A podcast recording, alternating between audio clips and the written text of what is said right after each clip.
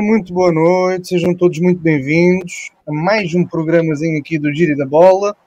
Hoje vamos comentar aqui muitos assuntos do futebol, futebol como liga já está quase a terminar e vamos comentar tudo o que se passou ao longo da temporada, eh, não só aqui a nível nacional, mas também a nível internacional. E também vamos fazer aqui algumas antevisões, como por exemplo da última jornada da Liga Francesa e da Liga Espanhola, que o campeonato parece estar decidido, mas não, não está totalmente. E também vamos falar aqui muito de futebol. Esta live hoje vai ser um bocadinho mais longa, vai-se prolongar, vai -se prolongar lá mais no tempo.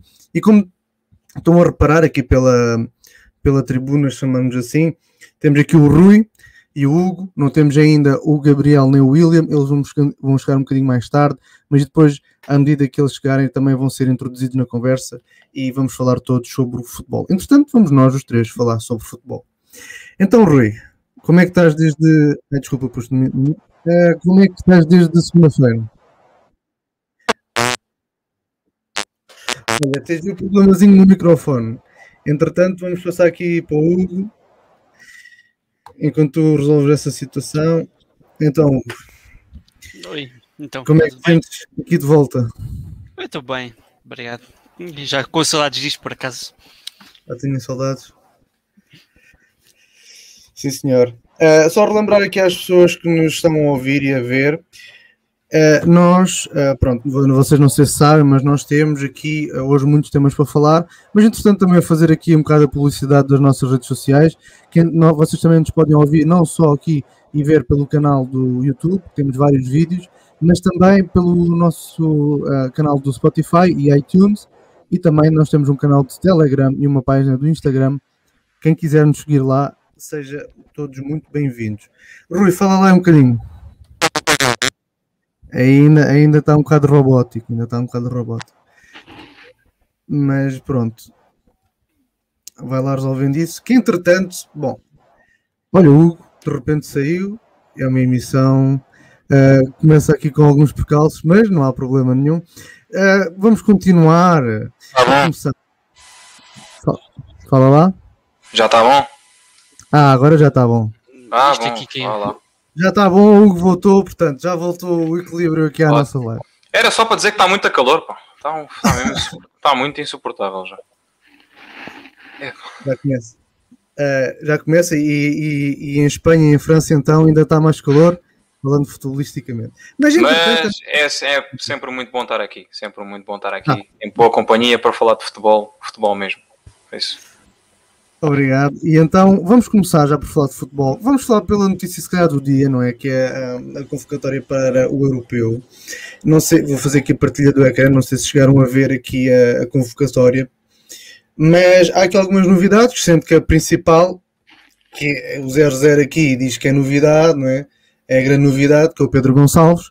Claro, grande novidade porque não estava incluído nas últimas convocatórias, mas para quem viu a temporada do Sporting, que prevê a Liga Portuguesa, sabe que isto não é bem uma novidade, até é o melhor marcador da Liga, portanto, acho que não faz mais do que estar ali. Não sei se vocês viram esta lista, se tiveram alguma surpresa, Hugo. Eu vi agora à noite. Não acho que haja surpresas. Para mim, a maior surpresa nem é o Pedro Gonçalves, é mesmo o Nuno Mendes, tendo a idade que tem, em treinar um plantel de uma seleção assim, seleção A no europeu é bom sinal, é sinal que está, está a trabalhar bem.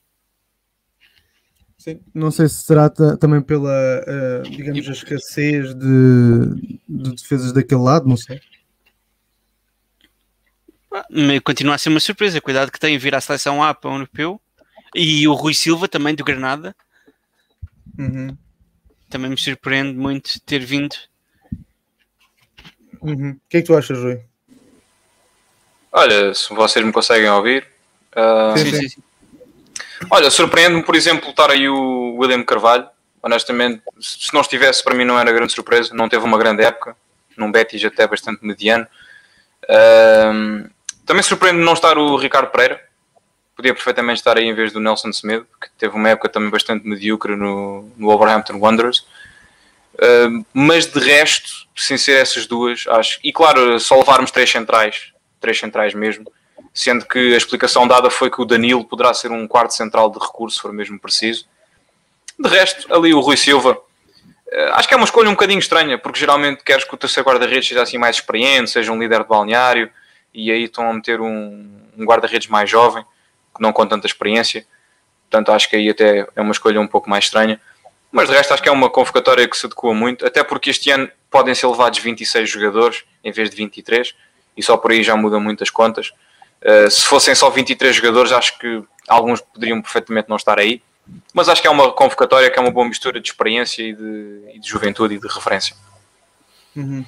Pronto, e há aqui jogadores que já estão aqui eternamente, não é? como o Cristiano Ronaldo, o João Moutinho, um, o próprio Pep, não é? Sim. E há aqui jogadores, claro, que incontornáveis, que tinham, tinham de estar aqui, como o Bernardo Silva, como o Diogo Jota. Dias, Ruben Dias. O Ruben, sim, sem dúvida. O Ruben Dias, sem dúvida. O Renato Sanches. Não, quer dizer, o Renato Sanches uma boa temporada, não é? Renato Sanches foi o, foi o melhor jovem do último europeu, penso eu. Portanto, acho que. E olha Sim. que até mais ou menos este ano não se adivinhava que fosse. Se o europeu tivesse sido o ano passado, provavelmente não ia ao europeu de 2020, mas pode ir ao de 2021. Depois também esse, esse Gonçalo Guedes aí do Valência. Uma época bastante, até bastante má, honestamente. Acho que é uma opção que. Mas pronto, marcou aquele gol da vitória na Liga das Nações. Talvez seja tinha algum historial, oferece alguma coisa diferente, mas não teve de facto uma grande, grande E o André Silva? Valência. O André Silva fez uma enorme temporada, foi o segundo melhor marcador da Bundesliga, mais até do que o Holland, que é muito mais badalado, apesar de ter mais jogos. Uh, mas uh, acho que a inclusão do Gonçalo, Gonçalo Guedes é que não faz assim tanto sentido. Mas se não tivesse aí, não estranhava. Mas também, como são 26 quem é que tu punhas, quem é que tu punhas no lugar do, uh, do Gonçalo Guedes? Não, é que eu estava, eu estou muito virado ainda para fazer as convocatórias para 23, porque sempre foi assim. Nunca vi uma convocatória de 26. Então a questão se calhar seria se fossem só 23 jogadores, quais é que seriam os que os tiravam daí? E para mim um desses era o, era o Gonçalo Guedes, tirava assim, Podíamos ter um Pedro Porro, pá. ou um Gabriel. Até podíamos ter. Tinha-se nacionalizado. O Gabriel é português. O Gabriel é português. Sim, o Porro é que não, né? Podíamos levar o Paulinho também do Sporting. É? O que é que achas? Pelo Guedes? Olha, mal por mal, mais vale o Gonçalo Guedes. Esse até, até janeiro, até janeiro, aquele Paulinho do Braga ia, certeza. Mas depois foi o que toda a gente sabe. Ele ainda ah, está a habituar ao futebol do Sporting, calma lá. Ele, para mim, ainda está, para mim, ele ainda está a habituar ao futebol do Sporting, a meu ver. Até este nome aqui, Trincão, que não está. Fez alguns jogos a partir do banco num Barcelona que vai ficar em terceiro, quer dizer, não é nenhum escândalo não estar aí, era ele. Quer dizer, quem, quem, é, que, quem é que tiravas para pôr o Trincão? Não, não, não, não, repara, eu não tirava ninguém. Eu estou-te a dizer é como é que é possível um jogador que joga no, que joga no, que joga no Barça, custou não sei quantos milhões uh, e não ser convocado, significa que fez uma excelente temporada e o Barcelona uma excelente contratação, não é? Acho que sim. Uh, até porque Portugal de avançar está sempre muito bem munido, não é? Uh, Se vocês agora, agora para este europeu, não sei se estão a par das equipas que estão lá, mas qual, qual, para vocês é que é a equipa mais favorita a ganhar esta competição? É a França. França. A, a, segunda, terceira linha de França podia ganhar ao, ao melhor 11 de Portugal, acho. É uma, uma riqueza de plantel inquestionável e é também. Tem o mesmo treinador, que é um treinador que já foi uma final do Europeu, ganhou um Mundial, um grupo ainda muito coeso, só passaram, pronto, em vez de dois anos, passaram três desde a vitória no Mundial mas o núcleo ainda é todo o mesmo. França, para mim, é a grande, grande favorita, porque já era uma grande seleção no Mundial e manteve os melhores jogadores, vai agora para o, para o Europeu. E as outras seleções, como a Alemanha e a Espanha, estão a passar por grandes remodelações. Uh, e a seguir, a França vem Portugal, a meu ver. Porque Portugal é o campeão em título. É o campeão em título e acho que só ficou individualmente ficou mais forte desde o último europeu, mas perdeu alguns jogadores. O Adrien, por exemplo, que foi muito importante e que agora já não, já não faz parte das contas da seleção. Uh, mas acho que mesmo assim é, não posso olhar para lado de França e acho que até era bom para os portugueses até não assumir assim tanto o favoritismo de início, porque acho que é com calma e é com humildade que podemos tentar surpreender. Mas para mim a seleção francesa é claramente a favorita à vitória final neste europeu. Eu, Epá, eu, eu, eu vou ser sincero, ninguém. Eu não sou de esconder que eu gostava muito que a Itália ganhasse o europeu. Isso. Uhum. Mas em favoritismo é sem dúvida a França, porque pronto, como ele disse muito bem, ele mantiveram os jogadores. É, houve algumas peças novas que se vieram a descobrir, mas mantiveram essas peças full cries, literalmente.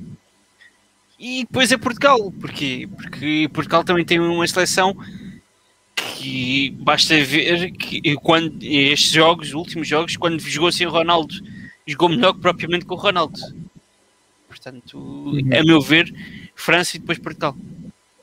Ou seja, para, para, para vocês, um, nós, nós estamos no grupo de Portugal com a Alemanha, França e Hungria. Então, para vocês, quem, ficava, quem fica em primeiro é França e segundo é Portugal, é isso? Um, não, Portugal, Portugal vai ficar em terceiro e vai passar como o melhor terceiro classificado. Sabes como é que é? Tem que ser sempre assim. A Alemanha não passa o grupo. A Alemanha agora, agora passa, não, agora passam os melhores terceiros classificados, não, não seja por isso.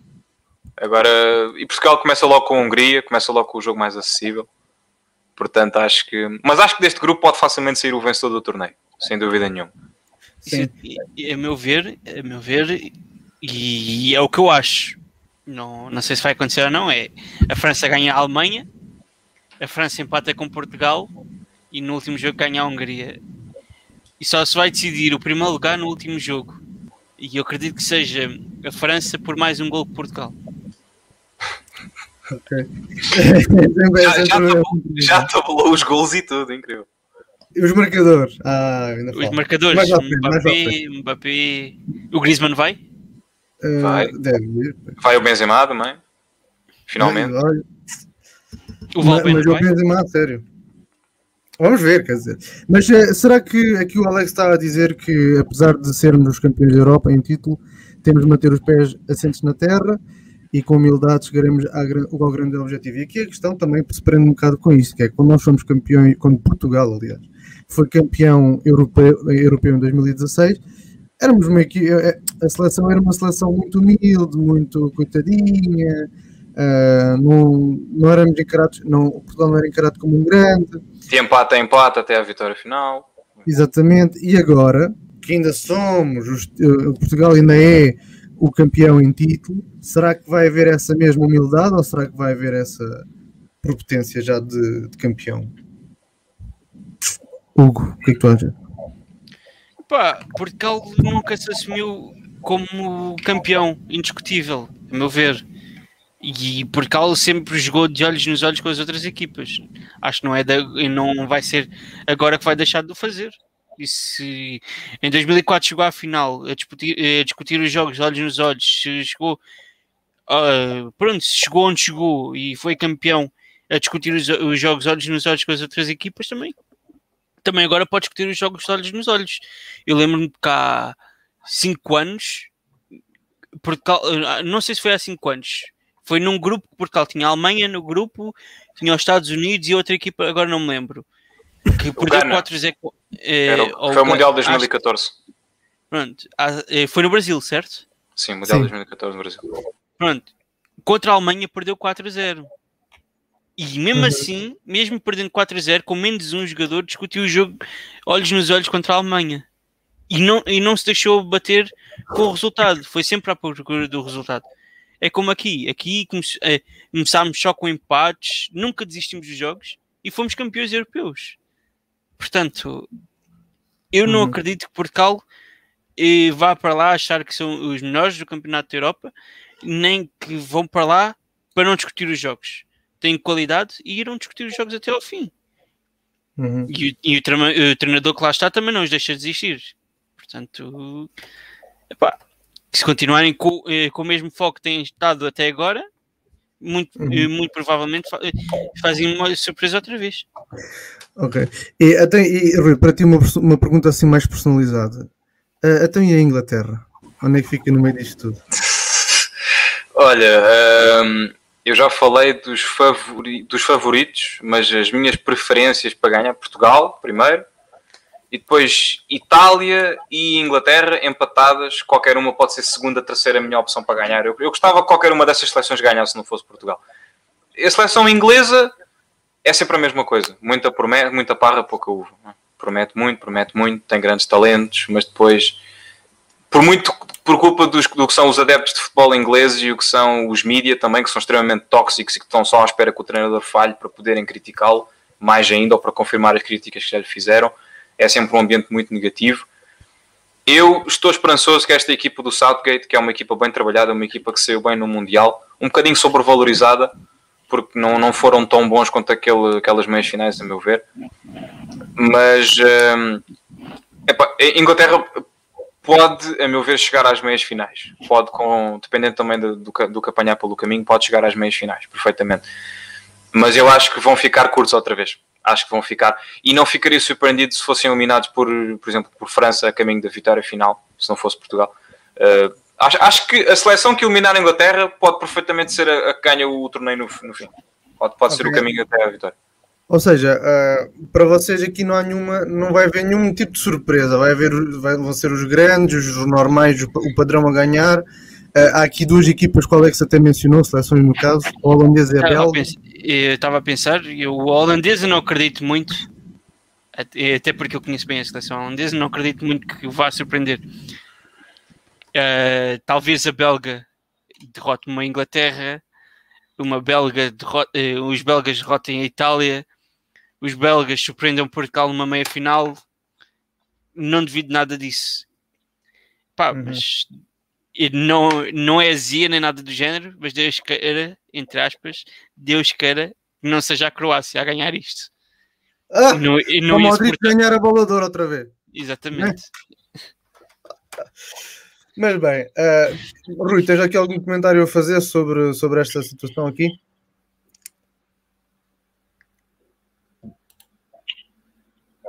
Não sei se. Ah, acho que Estamos que estão a ouvir? Sim, sim, sim. Ah, uh, não, a Bélgica se ganhar não é assim uma surpresa tão grande. A Bélgica tem um grande conjunto de jogadores. Acho que não seria assim tão. Uhum. Em, em, todos os europeus já, pronto, lá está. A questão, eu não posso prever qual é que vai ser a surpresa se não deixava de ser surpresa. É a definição de surpresa. Mas uh, em todos os europeus há sempre aquela equipa que chega assim às meias, meias finais. Tiveste a República uhum. Checa uh, anos recentes. Tiveste o país de Gales também, uh, no último europeu, perdeu com Portugal. Uhum. A, República uh, Checa, a República Checa perdeu os, os, seus pesos de ouro. Perdeu o Collor há algum tempo atrás. Mas há sempre, há, sempre uma, há sempre uma seleção que, pelo coletivo, mesmo jogando de forma aguerrida, se calhar ali nos penaltis, pode, pode sempre safar alguma coisa. Uh, Olha, pode ser, por exemplo, a Áustria, perfeitamente. Se a Áustria tiver sorte, tem jogadores que são capazes de punir um adversário assim desatento, pode perfeitamente fazer uma boa campanha. E eu também simpatizo muito com mais com a nação Áustria do que com a sua seleção. Mas uh, acho, que há, acho que, por exemplo, a Áustria pode fazer uma boa campanha. Pode perfeitamente. Mas eu não posso prever a surpresa se não deixava de ser surpresa. Não é? Sim, Agora, com, com, este, com esta nova, este novo tipo de convocatório com mais jogadores, também vamos ter mais jogadores não é, que poderão jogar. Uh, o europeu também vai ter aquelas substituições, as 5 substituições, não é? Sim. Eu estava-me a interrogar sobre isso hoje, não, não sabia a resposta. Sim, sim, sim, sim. Isso vai, isso vai se tornar permanente. Uhum. Isso vai se tornar também interessante, não é? Vai mudar um bocado. Que uma coisa que andou a falar, é, é uma coisa que andou a falar aqui no, no mundo da arbitragem, desculpa tentar a meter a arbitragem em barulho, uhum. é que o uhum. futebol está-se a tornar basicamente o futsal, a pouco e pouco está-se a tornar o futsal. Ou seja, vai, de que nada vai haver substituições volantes, de que nada um jogador que saia para ir descansar possa entrar outra vez para dentro de campo. E isso é uhum. bom, a, meu, a meu ver isso é bom, porque por dar descanso ao jogador para voltar e o jogo assim vai se tornar muito mais competitivo vais ver que as equipas pequenas vão subir muito mais facilmente assim. Como por exemplo o Santa Clara este ano viu-se assim porque teve a sorte, entre aspas, a sorte de ter um treinador que percebe do jogo e sabe analisar o jogo. É como as seleções. As seleções têm, eh, têm cada uma delas escolhe o treinador ideal para o estilo de jogo da seleção. Entendeu o que eu quero dizer? Sim. É por isso que Pronto, podes continuar. E pegando nisso aí que tu disseste, por acaso vai ser interessante, porquê? porque lá está, isso foi uma, um dos métodos que a UEFA usou para dinamizar o futebol. Foi uma das maneiras do, da UEFA colocar o futebol mais moderno, por assim dizer. Ora, o que é que acontece? Isso é, é, é, interessante porque muda a dinâmica do jogo, não é? Tu teres a possibilidade de, neste caso, o que vai acontecer, entrar não três, mas cinco jogadores novos para refrescar quase metade da equipa, é que é quase metade da equipa, uh, vai ser interessante. Agora, se isso acontecesse, como no futsal, eu não sei, estás a perceber? Não sei até que ponto. Por um lado, claro que ia dinamizar também, mas por outro lado, sendo futebol é estranho, porque nós não estamos habituados a ver isso, não. O jogador saiu, saiu, já não há volta a dar. Uh, não sei. A UEFA é capaz de tudo. Portanto, eu não sei. O que é que dizes, Rui?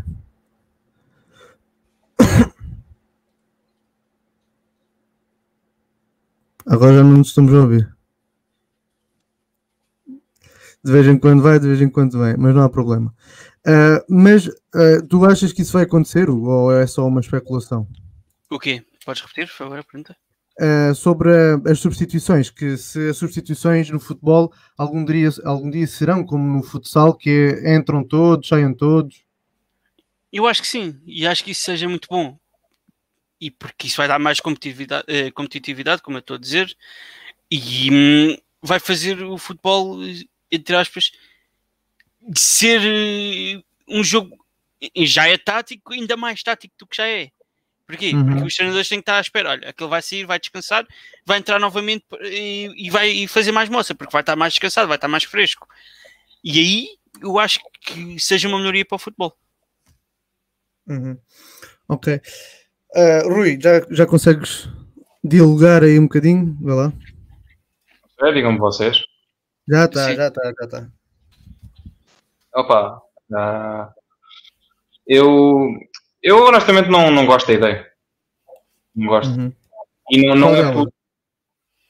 Gosto da ideia de poder refrescar uma equipa, metade de uma equipa assim num jogo. Então, porquê?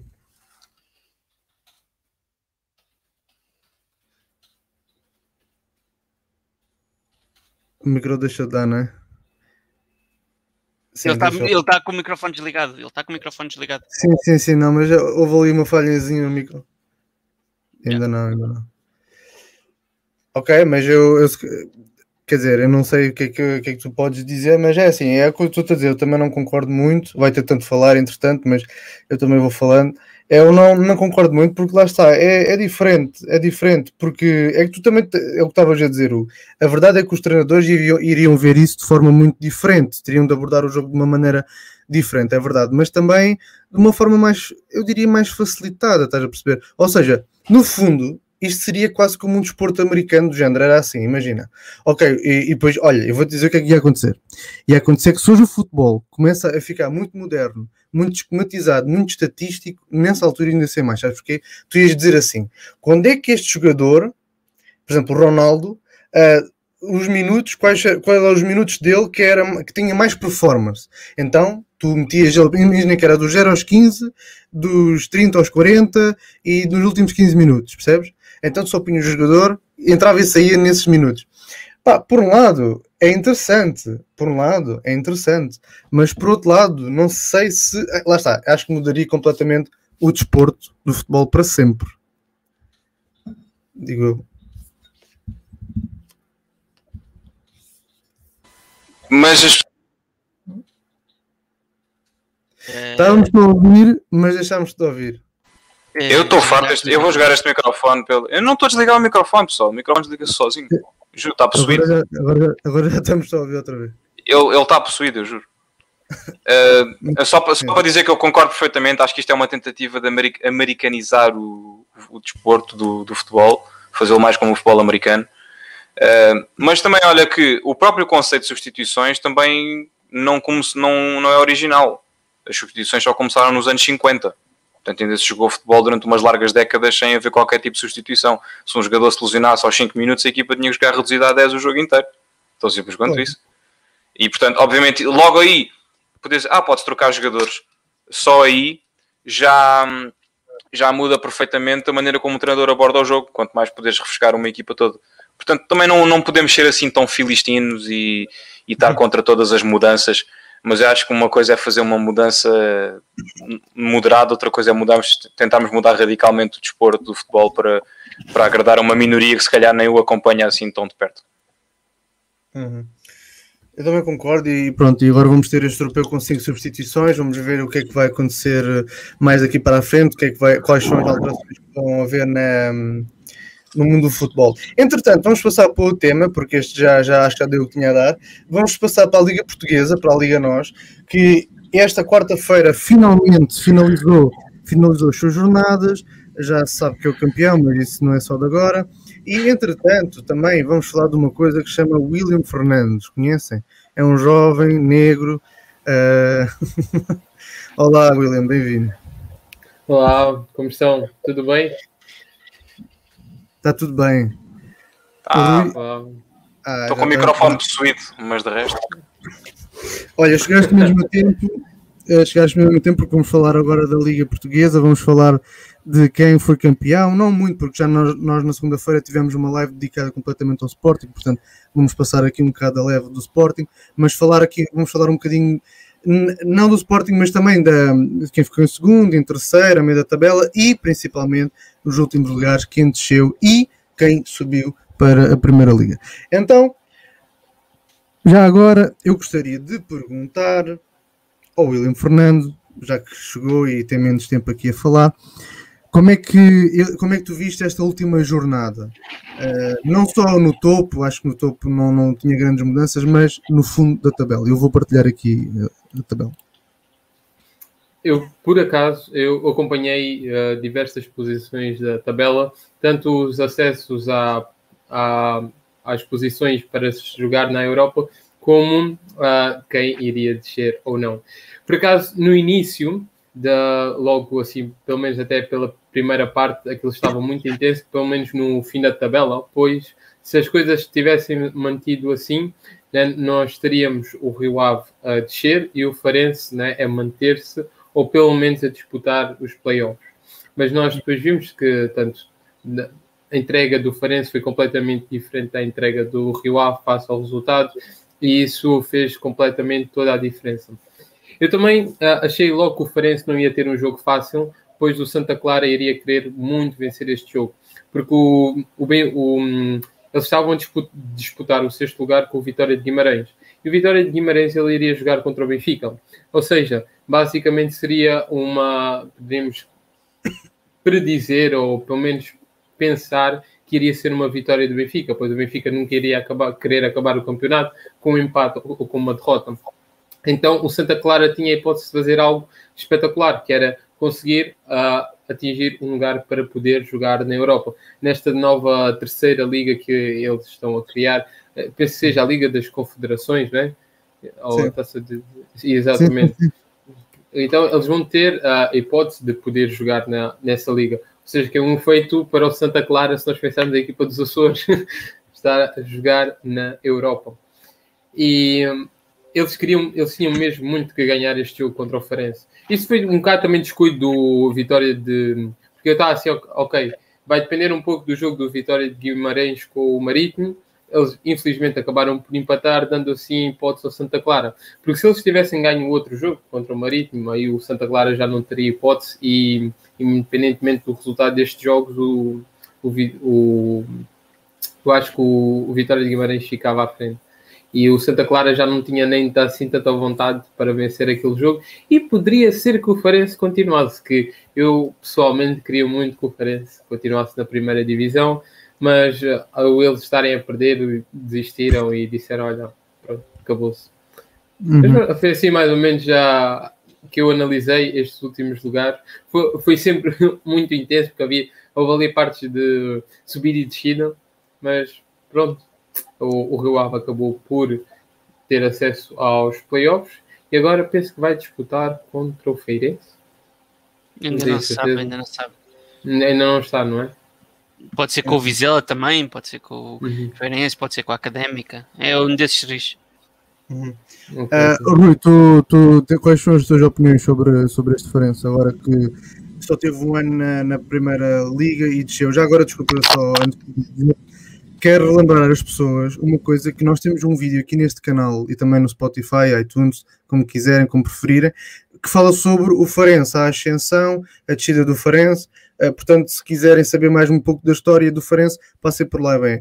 E por esse vídeo, não é surpreendente o que aconteceu esta época, o Farense já ter descido, mal ter subido. Rui, qual é a tua opinião sobre este Farense? Olha, eu fiquei simultaneamente muito triste e muito zangado com, com o que o Farense fez na última jornada, porque foi uma completa capitulação. Os homens renderam-se. Eu percebo, ok, o Santa Clara está a lutar pela Europa, que nunca esteve na Europa. Eu, eu percebo que as duas equipas tenham uma motivação. E não estão a jogar sozinhos contra uma equipa que está na praia, não está a jogar por nada. Mas a sério que estás a lutar para não descer e não vais sequer dar a luta? Não estou a dizer que o Farense tinha que ganhar o jogo, mas ao menos mantenham as coisas respeitáveis. 1 a 0, 2 a 1, se é para perder, agora 4 a 0. O jogo estava acabado há uma hora. Os jogadores do Farense foram acabar a época, a última meia hora, a arrastarem-se de lado para o outro, sabendo que tinham perdido, tinham decidido divisão. Acho que acho que simplesmente é, é ridículo. A, a, única palavra que eu, que eu tenho é, é patético. Acho que é uma, uma, uma, prestação patética na última jornada. Também não tinham que ganhar mais uma vez, mas pelo menos tinham que dar mais luta do que aquilo. E uma coisa que se viu muito com este diferença ao longo da época é claramente a falta de experiência. Estão ali, não está ali praticamente nenhum jogador que alguma vez tenha jogado numa primeira liga de forma consistente e foram muitos os pontos perdidos, sobretudo nos últimos minutos, que não justificavam esta situação. O Forense podia ter mais uns 10 pontos, só daqueles que perdeu nos, a partir do minuto 85. Já, vocês já viram bem os, os pontos que o Forense perdeu a partir do minuto 85? Dava perfeitamente para estar na posição que o Marítimo estava para o jogo com o Sporting. Tranquilo, podendo perder, não descer de divisão. Obviamente é aí que faz a diferença. Algumas equipas têm anos de experiência a lutar para não descer, estão perfeitamente habituadas a estas andanças. O Farense não estava, perdeu muito pontos, muitos pontos de forma infantil. E acaba por ser uma grande pena, porque passado quase 20 anos, finalmente voltam à Primeira Liga e ninguém conseguiu ver um único jogo daquele que é um dos clubes que, apesar de não ter um historial brilhante nos últimos anos, tem sempre adeptos que vale a pena o preço do bilhete só para ver o, o, a claque do Farense a torcer pela equipa. Infelizmente não aconteceu, mas uma performance muito má. Mesmo assim, parabéns ao Santa Clara, tem um treinador que sabe o que está a fazer e está na Europa e está perfeitamente de, de, de parabéns. Aproveitou bem a situação que tinha à sua frente. Uh, o, que é, o, que é, interessante é que tu disseste que outras, uh, outras, outras equipas têm mais experiência e este ano viu-se isso bem. Porquê? Porque se vocês repararem, não sei se repararam, de certeza que repararam, que as, as, uh, ai, as duas equipas que vão descer são as duas equipas que tinham subido este ano, que é o Farense e o Nacional. O Farense, na altura, até se falou que será que por causa da pandemia é que subiu, porque aquilo depois já não houve mais jogos, ficou como estava, as posições ficaram como estavam e o Farense subiu à pala disso. Uh, pronto, e agora olha, Nacional e Farense, bem ou mal, depois de uma época desceram. Aqui sobre o Rio Ave, o Cláudio estava a dizer, não sei se queres comentar isto, não sei se tens alguma opinião formada sobre isto, mas já ela disse, eu estou espantado com a posição do Rio Ave, sendo sincero, comparando o Rio Ave da época passada, que esteve perto de chegar a certo patamar nas competições europeias e agora está nas últimas posições. Eu até tenho uma opinião, sim. Não sei se me está a ouvir. Estão-me a ouvir? Sim. sim, sim. Eu tenho uma opinião formada sobre isso, que é muito simples.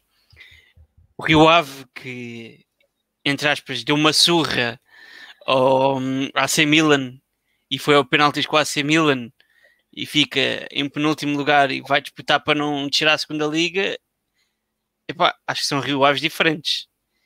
É, é a mesma equipa, mas com mentalidades diferentes. Não é uma equipa com mentalidade ganhadora, nem é uma, eh, não é uma equipa que lutou. E, e a meu ver, eu acho que é merecido o que aconteceu, porque se não lutaram até ao fim pelos resultados, eu não eu que vi os jogos, alguns jogos do Rio Ave não os vi lutar pelo, pelo jogo como lutavam, como lutaram com com a AC Milan, eu cheguei a dizer no início, se eles continuarem assim, eles este ano ficam um quarto ou um terceiro lugar, na boa, sem stress. Mas depois chegam ao campeonato, ah, zero de entrega, zero de luta, zero nada. É normal que aconteça isto. É a meu ver, é uhum. isso. Uhum. Uh, também vocês estavam a falar da segunda liga, não é? E nós podemos aqui ver rapidamente, uh, só que remover também isto. Uh, podemos ver aqui os, os, as posições da segunda liga, ou seja, o Estoril de Praia já subiu de divisão. Agora a luta é entre o Vizela e o, o Aroca e, e falta quantas jornadas? É uma, não é? Eh, sim, falta uma. Ah, então pronto, ok. Estas são as três equipas que vão. Faz-me só um favor, desculpa lá, faz-me um favor, vai lá ver os resultados só para ver uma coisa. Está a jogar agora o, o Estoril de Praia 1-0 com o Mafra. E já acabou o jogo. Já acabou não, o acho, jogo.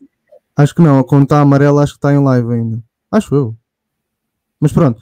Uh, enfim, o Estoril de Praia também vai subir. Já subiu, aliás. Agora é uma, uma, é uma disputa entre Sim, o Vizela e o Aruca, como tu estavas a dizer, Hugo, e bem, uh, e um destes vai jogar contra o, portanto, tu, o Rio Ave, exatamente, para ver quem é que fica na primeira divisão e quem é que desce para a segunda divisão, ou então quem fica na segunda divisão e para quem só para sendo, que o, sendo que o Aroca também ficou aí célebre por ter descido na época em que foi à Liga Europa, curiosamente. Às vezes já é esse efeito. Os jogadores ficam, motivam-se muito para a Liga Europa, depois não corre bem, depois é cair por aí abaixo. Acontece muito. Uhum.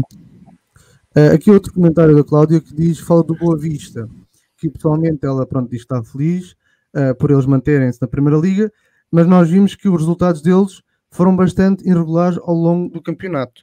E de facto, o Boa Vista, que normalmente até costuma fazer boas temporadas, ficar aqui perto, a dois pontos da, liga, da linha d'água, acho que não é muito, muito normal. Há uns uh, meses atrás, há uns uhum. meses atrás, mandaram uma boca. Ai tal, o Boa Vista está em último, vai jogar com o Benfica, é fácil. O Benfica perdeu 3 é com o Boa Vista. E o Boa Vista não tinha vitórias nenhumas nessa altura. Eu não vou dizer o meu clube, a maior parte das pessoas deve saber pelo que eu vou dizer agora. É o Barcelona. Não, eu não, não estou por clubes estrangeiros. É o Olympiacos? O Benfica, o Benfica devia ter sufocado nesse jogo. Mesmo que tivesse. Quem está com pressão é o Benfica, porque estava em primeiro ou estava nos lugares mais da tabela. Não era o Boa Vista. O Boa Vista precisava ganhar, precisava. Mas quem tinha pressão nesse jogo era o Benfica. O Benfica precisava de ganhar. E perdeu esse uhum. jogo. Esse jogo, epá, Achas, achas que o é, Benfica tinha condições para ganhar este ano? Não. É, não. O Benfica devia ter ganho esse jogo, porque assim o Boa Vista ficava com 33 e o Farense ficava. não podia ser, está a ver? assim podia dar assim, um estímulo, digo. então, ah, não, não, não, isso, isso não funciona assim. Sabes que isso não funciona. não, claro que não. Claro. Mas, mas, olha que o, o, Boa Vista, o Boa Vista fez um enorme investimento para esta época. Isto é um fracasso, a meu ver. Ravi Garcia, Ravi Garcia, o Elias, tiveram muitos jogadores. Eu não, não dou assim grande preço ao projeto do Boa Vista, aquilo é um projeto um bocado estranho. É contratar assim, jogadores de 26 anos que jogaram duas vezes pela Colômbia, coisa assim. É assim uma coleção de jogadores um bocadinho esquisitos, mas tinham que fazer muito mais, a meu ver. Muito mais. Eu vi muitos adeptos do Boa Vista, eu andei a picar muito com os adeptos do Boa Vista esta época, achei muita piada. Um, e os adeptos de Boa Vista, alguns disseram, ah, este ano é para a Liga Europa, e outros disseram, não, não, este ano é para lutar para não descer. O próximo ano é que vai ser a época da afirmação deste projeto. Mas acho que é uma grande, grande desilusão. Acho que é a grande desilusão da época. O Boa Vista tinha ali qualidade suficiente para a meia tabela e lutou para não descer até às últimas duas jornadas. Quem me surpreendeu, e quem me surpreendeu este ano, foi o Famalicão. Quem me surpreendeu muito este ano foi o Famalicão. No ano passado, é, pelo, é, intermitente. O okay. ano passado fez uma época assim extraordinária, surpreenderam tudo e todos. Este ano, epá, tudo bem, não mantiveram os mesmos jogadores, mas foram buscar alguns bem bons. Ah. Uh, acho que é o Vinagre, por exemplo, o Wolverhampton, Ruben Vinagre, se não me engano. Epá, podiam ter feito mas... muito mais. É, é, muito difícil, é muito difícil uma equipa de, com aquela dimensão de fazer duas épocas boas duas, três, quatro épocas. É muito complicado. Se nós pensarmos isto é a Liga Portuguesa. Se, se fosse assim, uh, o Rio Ave, por exemplo, eles também tinham mantido a mesma consistência. Aqui, as equipas Mas assim. O Rio, Ave, o Rio Ave manteve a consistência. O Rio Ave teve nos lugares cimeiros durante vários anos seguidos. Este ano é que epá, perdeu um avançado. Epá, um bom avançado para um grande um bom avançado, Mas... piscinas. É, isto é que é piscinas, literalmente. Mas pronto, perdeu um bom avançado e pá, não conseguiu. Uhum. E quanto ao Braga, por exemplo, o Braga começou bem, mas depois desceu em forma estupidamente imprevisível. Ele, o Braga chegou, eh, inclusive, a estar em, em primeiro, acho primeiro, não, mas em segundo, logo, só atrás do Sporting.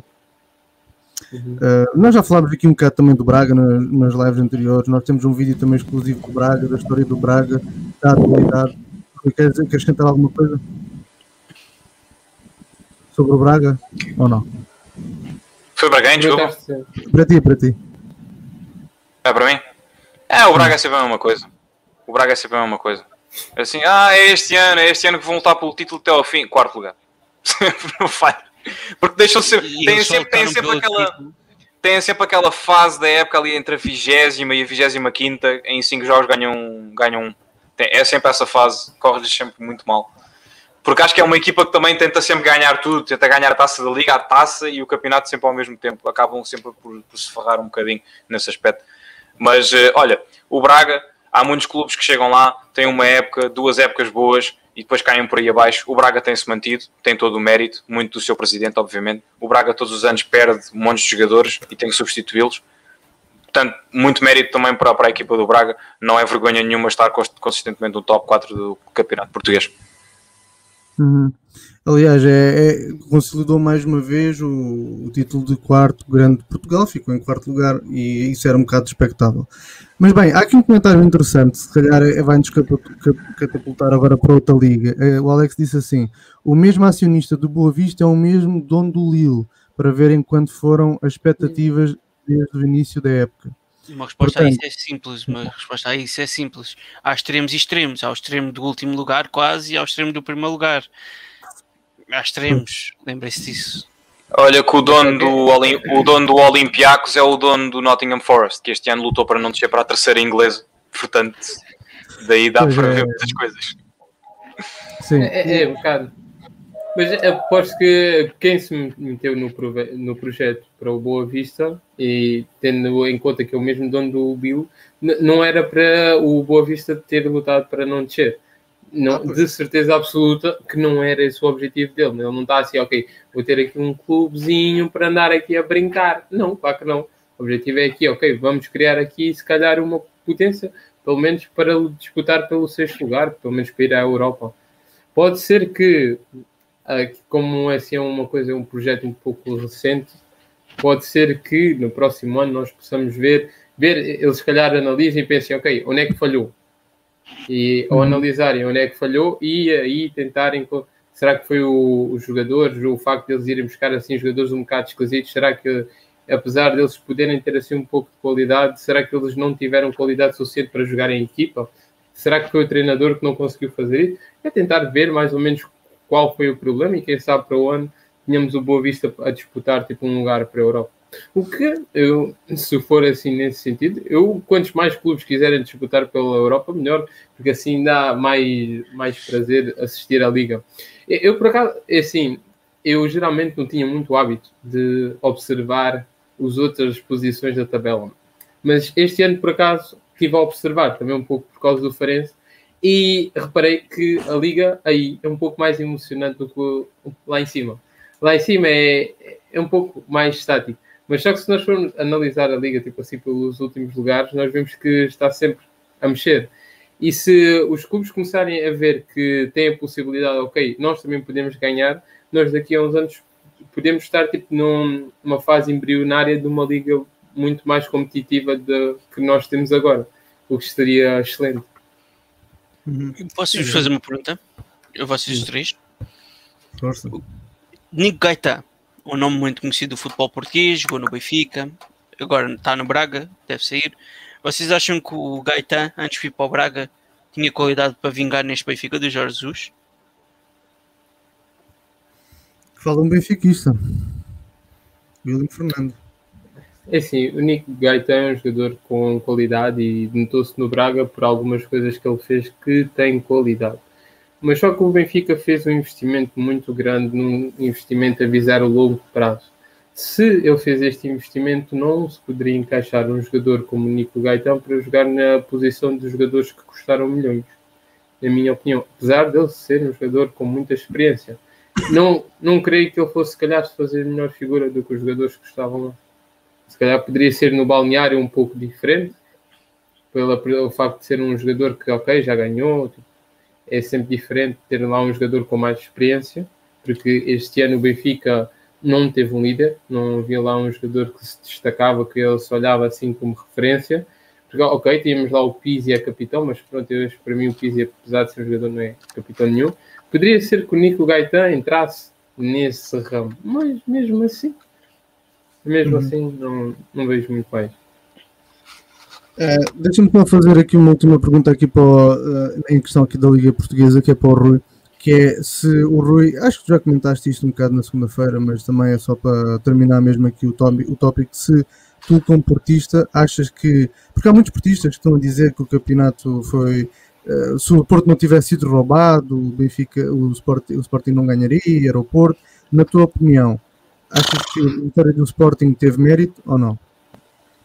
Não, eu já disse, não. Excetuando enormes e descarados roubos de, de arbitragem, o campeão é sempre justo. Okay? Não existe tal coisa como um mau campeão. E acho que existem, obviamente, há campeões que ganham com 100 pontos, há campeões que ganham invictos, já, e há campeões que ganham porque são os menos incompetentes. Olha, por exemplo, o Sir Alex Ferguson no United não ganhava sempre porque era incrível, ganhava porque era o menos trapalhão. Os outros iam tropeçando todo, ele tropeçava menos. Um, mas acho que, acho que não, não é pelas questões de arbitragem. O Sporting foi simplesmente, se não foi menos incompetente, foi mais competente, se quiserem pôr nesses termos. E mereceu ganhar. Agora, o que eu acho é que é a maneira como o Sporting ganhou o campeonato é insustentável. Eu acho que é insustentável. Porque eu acho que se nós simularmos esta época 100 vezes, o Sporting acho que ganha este campeonato uma dessas 100. Acho que, acho que, teve, acho que teve muita sorte. Acho que teve muita sorte em momentos decisivos. E olha, faz-me lembrar a maneira como o Liverpool ganhou o seu campeonato. Eu acho que eles gastaram a sorte toda numa temporada e depois faltam muito para esta, percebes? Faltam muito, acho que gastaram muito, acho que é muito pela lei das médias. Um, mas eu acho que, obviamente, que o Sporting na próxima época o objetivo é ter um plantel melhor, é comprar melhores jogadores, não, não vai ser a mesma coisa. Mas um, eu acho que o Sporting ganhou muito porque teve muitos gols no fim, teve gols de penalti, eh, sobretudo os gols no fim fazem sempre muita diferença. E há épocas. Eu estou-me a rir, eu estou-me a rir porque eu lembro-me que o Porto é que tem para aí uns 16 ou 17 penaltis. Mas isso sou eu, calma. Sim, mas não tem, mas não tem, mas não é, tem. É, é, verdade, é verdade, é verdade. Não, vamos, não, não queiras ir por aí, Rui. Mas vamos, vamos lá ver uma coisa. Uma coisa é ter um penalti aos 5 minutos. Outra coisa é marcar uhum. os gols aos 80 e tal. Isso é diferente, percebes? O que eu estou a dizer é, que. Legal, é tudo legal. Sim, eu estou a dizer. É mas eu estou a dizer isto. Eu estou a dizer isto porque os adeptos, os adeptos do Sporting também têm que. Têm, a direção do Sporting tem que se manter concentrada. Não podem achar que vão sempre. Que se podem agora pôr à sombra da bananeira porque têm uma equipa. Porque têm uma equipa espetacular e que vão dominar durante os próximos 10 anos. Não, Nada não, disso. Não, Nada mas eu não vejo nenhum deles a dizer isso. Eu não vejo nenhum deles a dizer isso. Olha, vou dizer eu, Mas eu quero, um sporting, eu quero um Sporting concentrado, porque isso obriga o Porto e o Benfica a serem melhores. A competição obriga e, todos a esforçarem mais. Olha, o que era excelente. Isso era excelente. Eu vou dizer isto, mas pronto, vai ficar aqui porque isto mais. Ninguém da arbitragem vai ouvir. Ninguém da arbitragem vai ouvir, espero eu. Eu sou benfiquista, ok? Ah, é. Dizer o meu clube. Então, olha. Tanta eu... coisa que eu não perguntei ao meu clube, afinal. Pronto, eu estou a dizer mesmo assim à cara podre, pronto, estou de férias neste mas, momento. Mas qual, qual do Benfica, o campeonato não é? clube. Vamos, vamos assegurar a tua segurança que é, não se sabe qual o Benfica. Pode ser um Exatamente. Não é o do Luxemburgo. É, é, o Benfica de Luanda. É, o É o Benfica de Castelo Branco, pronto. Exato. Então acontece o seguinte. Eu, este ano, estava a torcer mil vezes que o Sporting fosse campeão para o Porto não ser campeão, porque eu não gosto do Porto nem um bocadinho. E não é só, não é só não gostar do Porto nem um bocadinho. Eu vejo penaltis que o Taremi saca, que aquilo é mandar para a piscina, toca num, com o dedo assim, olha, olha, só assim, ai, e estou-me a mandar para o chão. Isso é penalti. E vai para a Europa, faz isso, que leva cartão amarelo. Mas isso não tem propriamente a ver com o que estamos a falar. Tem a ver porque. É, tu disseste. Não, não, não, é, não. Eu, eu disse, o que ele disse foi uma coisa. O que tu estás, tá a, tu, tu estás a pôr, tipo, é assim, a dor que tu sentes eu também sinto, mas só que eu acho que é assim, não é bem relacionado com o que ele está a dizer. Mas só que é assim, se, se nós formos pensar, ok, o Sporting tem que manter a concentração para que não aconteça às vezes o que acontece, que é, ok, ganharam este campeonato, eles estão aqui, são os reis do mundo. Mas só que nós vamos ver assim, há aqui uma grande, uma enorme questão, que foi o Sporting só teve os jogos do campeonato. campeonato eles saíram da Taça de Portugal muito cedo e logo da Liga Europa. Isso não vai acontecer para o ano. E o facto disso não acontecer para o ano muda tudo. Eles vão ter muitos mais jogos, eles, porque eles vão estar a disputar a Liga dos Campeões, é uma liga muito importante. Eles não vão ter a mesma concentração nem o mesmo rendimento que tiveram época, esta época que passou. Isso vai mudar a história toda. Por isso é assim: se eles se mantiverem concentrados, eles demonstrarem qualidades em todas as vertentes, excelente. Porque é assim, não só o Sporting vai ser bom, como o Benfica vai ter que ser bom, como o Porto vai ter que ser bom, e as outras equipas para andarem, acompanharem, vão ter que ser boas também. Isso, para todos nós, era excelente se o Sporting mantivesse a mesma hum, consistência que teve este campeonato. É, é, é, assim, para ser justo aqui também com o Sporting Clube Portugal, uh, o Sporting já há algum tempo, uh, não sei se o ano passado também, saiu logo da Liga Europa muito cedo. Uh, as competições só pronto, ficou nas taças, mas a Liga não a Liga Europa não estava. Agora, o que o, que o Ruben Amorim disse depois deste último jogo contra contra quem? Contra o Boa Vista? Não foi? Marítimo. Marítimo. Marítimo. Estava quase. Uh, aliás, é, é, perto da localização e tudo. tudo. pronto. Um, ah, o que ele disse depois dessa, nessa conferência foi pronto, nós já estamos a pensar para o ano. nós sabemos que vamos ter mais jogos, nós sabemos que vamos ter, vai ser mais difícil, uh, vai haver mais treinos, os jogadores vão ficar mais cansados. Portanto, o discurso que eu estou a ver da parte do Sporting, tanto do Ruben Amorim, treinador, quanto o que o Ruben Amorim diz do próprio presidente e do lá do daquele indivíduo, o homem que cuida das transferências, o Viana, pelo discurso dele todos, eu, eu, percebo que o Sporting está focado já para o ano. O Sporting não é ninguém. O Sporting ganhou, mas isso não quer dizer nada. E esse tipo de discurso é o melhor discurso possível. Eh, eu digo que, eh, eu não sei, acho que foi o Tito que disse isto na segunda-feira, que a contratação do Ruben Amorim foi um tiro no escuro. É totalmente verdade. Mas, neste momento, prova-se que ele é um tipo competentíssimo. É um, é um indivíduo que parece estar a jogar FM Uh, parece que está a jogar FIFA, parece que isto não é futebol. Parece que é de género, acabei uma temporada, já estou a preparar a outra, que ela saber desta, ganhar. Pronto, olha, ganhar mais uma, pronto. Vamos lá ver quem é que eu vou contratar. Vou esfregar, mas época de transferências vem aí. E não sei se. Eu, eu gosto muito da posição dele. Gosto bastante. Últimos comentários sobre a Liga Portuguesa vamos passar para a Liga Francesa.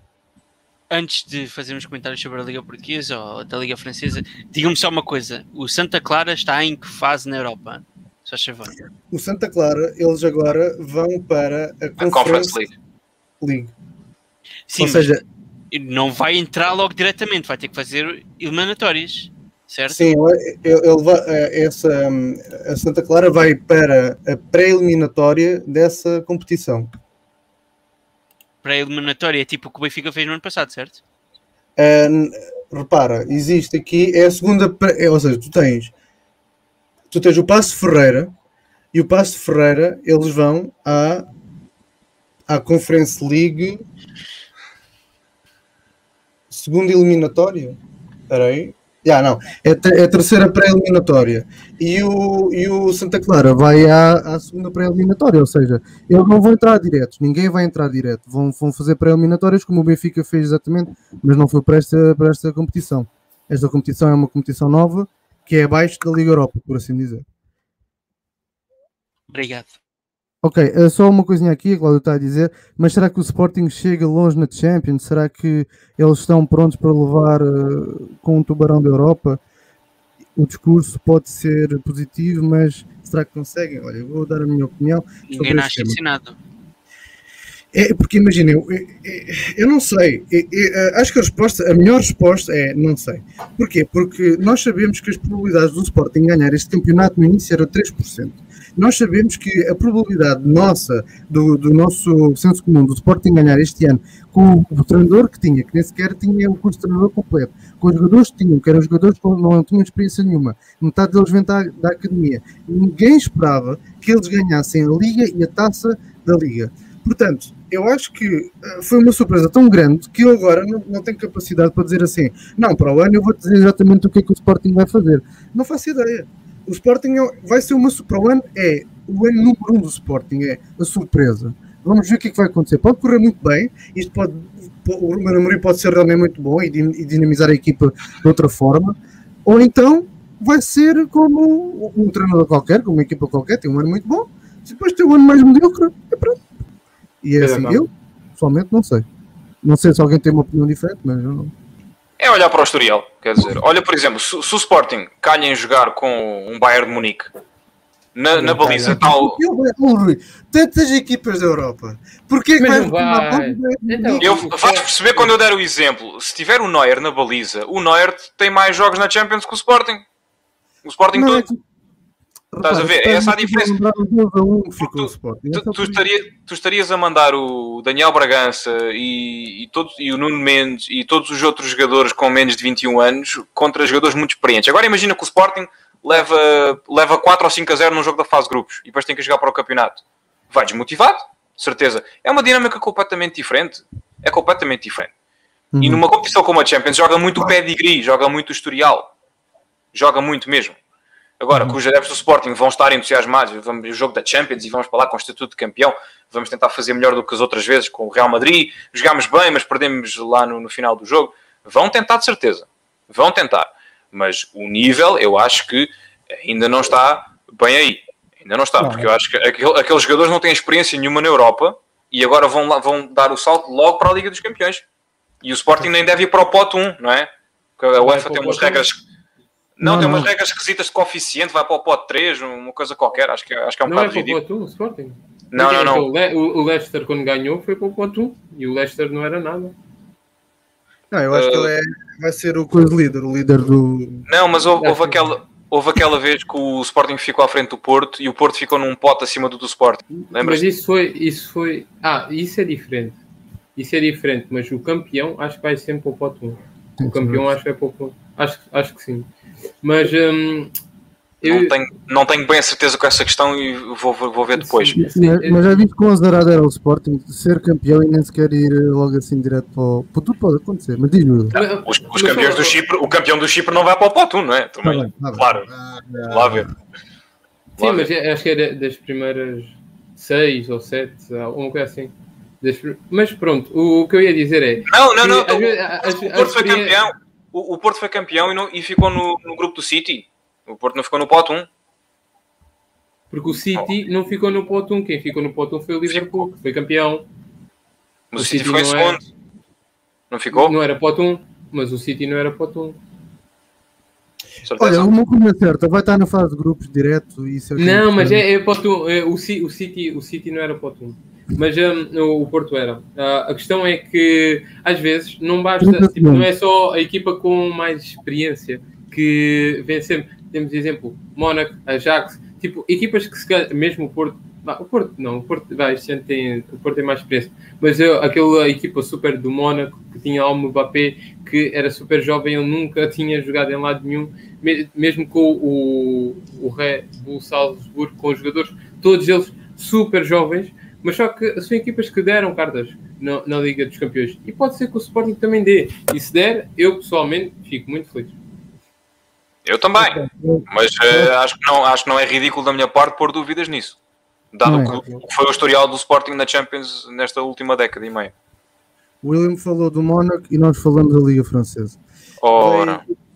A Liga Francesa é uma seca, o PSG ganha sempre. Adoro, adoro. começou, começou agora, com, olha, uma vez em 15 anos. O, o quê?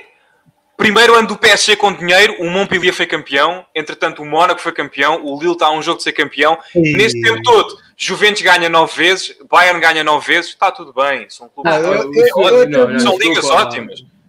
Não me venham com Nunca me ouviste dizer que a Liga Italiana. Ah, fala, fala para baixo. Os sete, os sete consecutivos do Lyon também arruinou a Liga Francesa, não é? Certeza absoluta. Não me venham com é, coisas. Mas estou numa liga mais aborrecida no sentido de toda a gente já sabe quem vai ganhar. Nota-se! Uh, Nota-se! Ah pá, é um ano atípico. É um ano atípico. É, é, é tipo a liga o Mónaco também, foi atípico. O Mónaco também foi atípico, não é? É, Mas foi um é. super Mónaco, um super Mónaco. Não interessa se, foi, não interessa se foi um super não, Liège. Não, mostra, mostra lá se. Eu, eu, não sei, mas acho que pode haver a hipótese deste ano do Mónaco voltar à Liga dos Campeões. Pode sim, senhora. E, e eu gosto. Falta dois. Pronto, tem que ganhar o seu jogo ou esperar que o Leão é, faça. Eu acho que é um, é um jogo, né? Só. Sim, sim, falta só um jogo. Sim, falta esta jornada mesmo, é a jornada número 38. É? 23, que é domingo. É dia 23, que é daqui a 3 dias. E é tudo às 8 da noite. O Paris Saint-Germain vai jogar contra. Como manda a lei.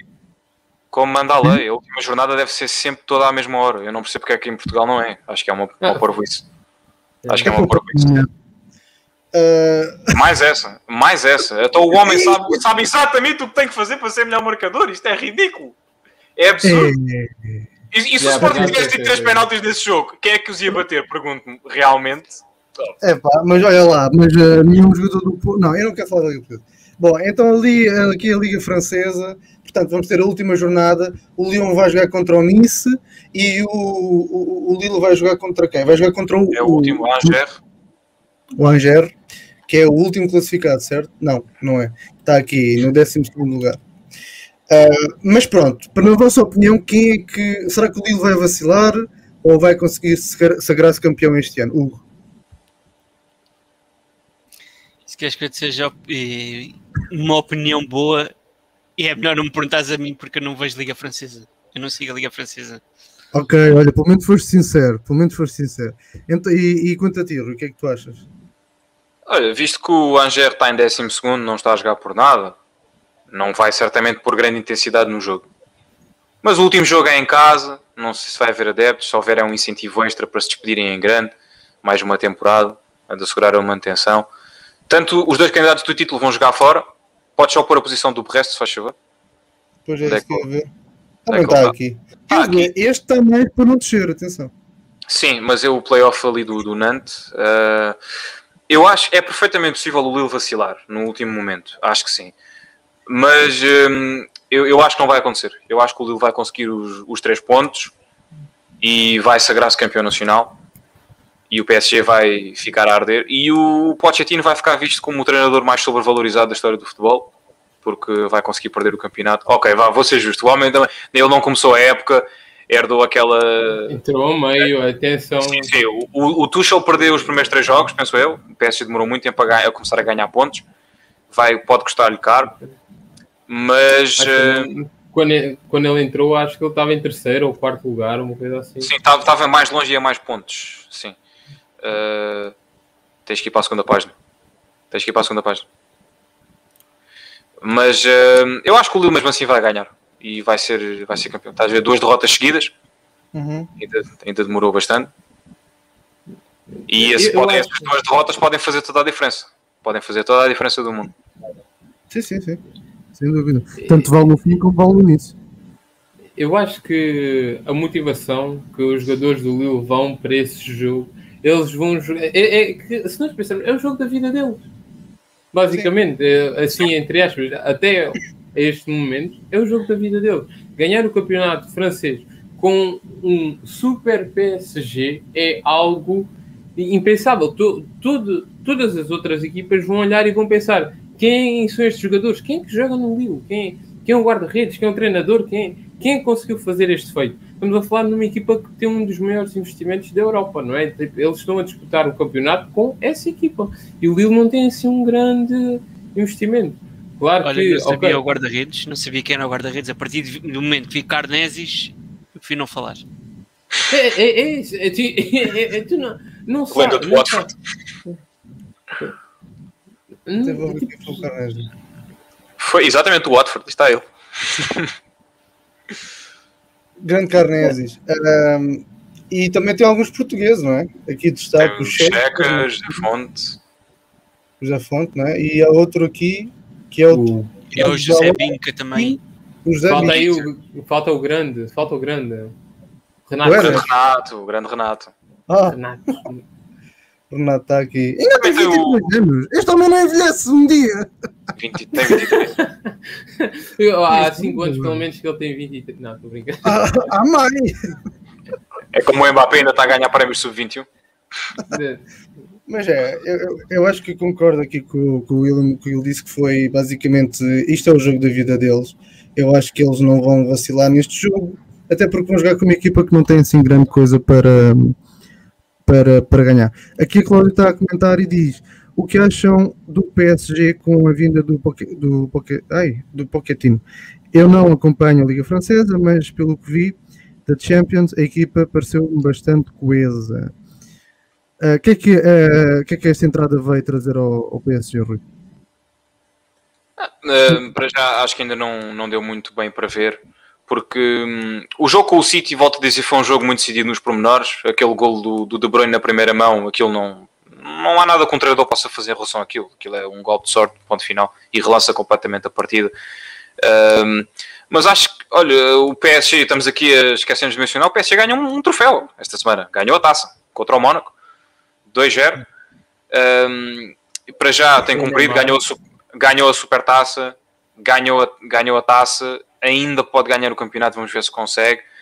Uh, mas acho que ainda é muito cedo para julgar. Isto para um treinador que é muito badalado, mas que antes destes dois troféus não ganhou nada ainda na carreira. Nada. O homem ainda não ganhou uma rifa do café sequer. Antes de ir para o PSG. E o homem tem realmente que começar a, a ganhar troféus e tem que começar a, sobretudo na próxima época, tem mesmo, mesmo que tentar ganhar a Champions. A ver se não perde o Mbappé, porque se fizer, acho que o projeto do PSG vai 5 anos para trás. Mas acho que, acho que a vinda do Pochettino para o PSG melhorou a equipa, certamente. Muito por uma questão de motivação. Os jogadores estavam muito fartos do Tuchel e só por vir um treinador novo, a equipa já começa a jogar muito melhor e isso deu para ver.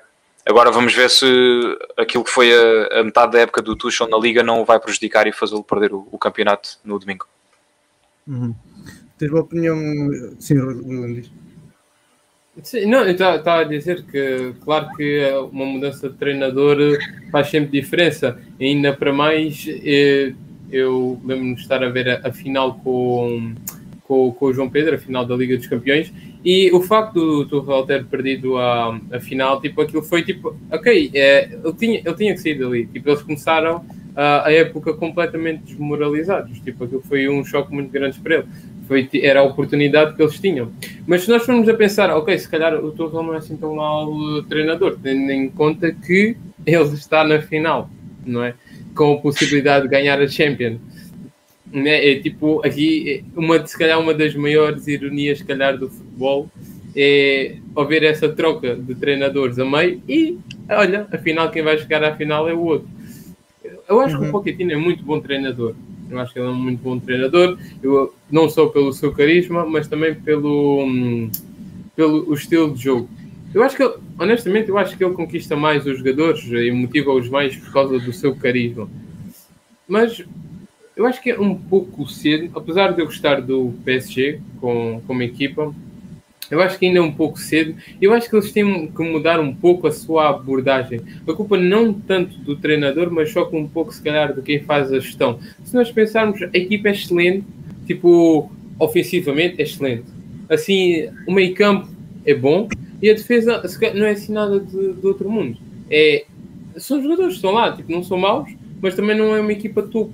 Tipo, não é uma equipa que tu olhes de tipo o Manchester City, tu vejas bons defesas, bons médios, bons avançados Bom, do, o Chelsea também investiu bons defesas, bons médios, bons avançados. Tipo, eu, eu, acho que é para eles competirem, não precisam. Tipo, se eles tiverem os três melhores avançados do mundo, não faz isso deles a melhor equipa. Tem podem ter o melhor trio de ataque, mas a equipa não é só três avançados, três ali macaquinhos a correr. Sim, uh, lá está. Também, às vezes, às vezes estes jogadores aqui é assim, também, lá está. Sem Mbappé, esta equipa não funciona bem. Nós vimos isto nos últimos jogos da Champions. E sem o Neymar, o Neymar agora também já, já renovou não sei quantos anos por uh, dois caminhões de diamantes, portanto, fica lá 2100, se for preciso.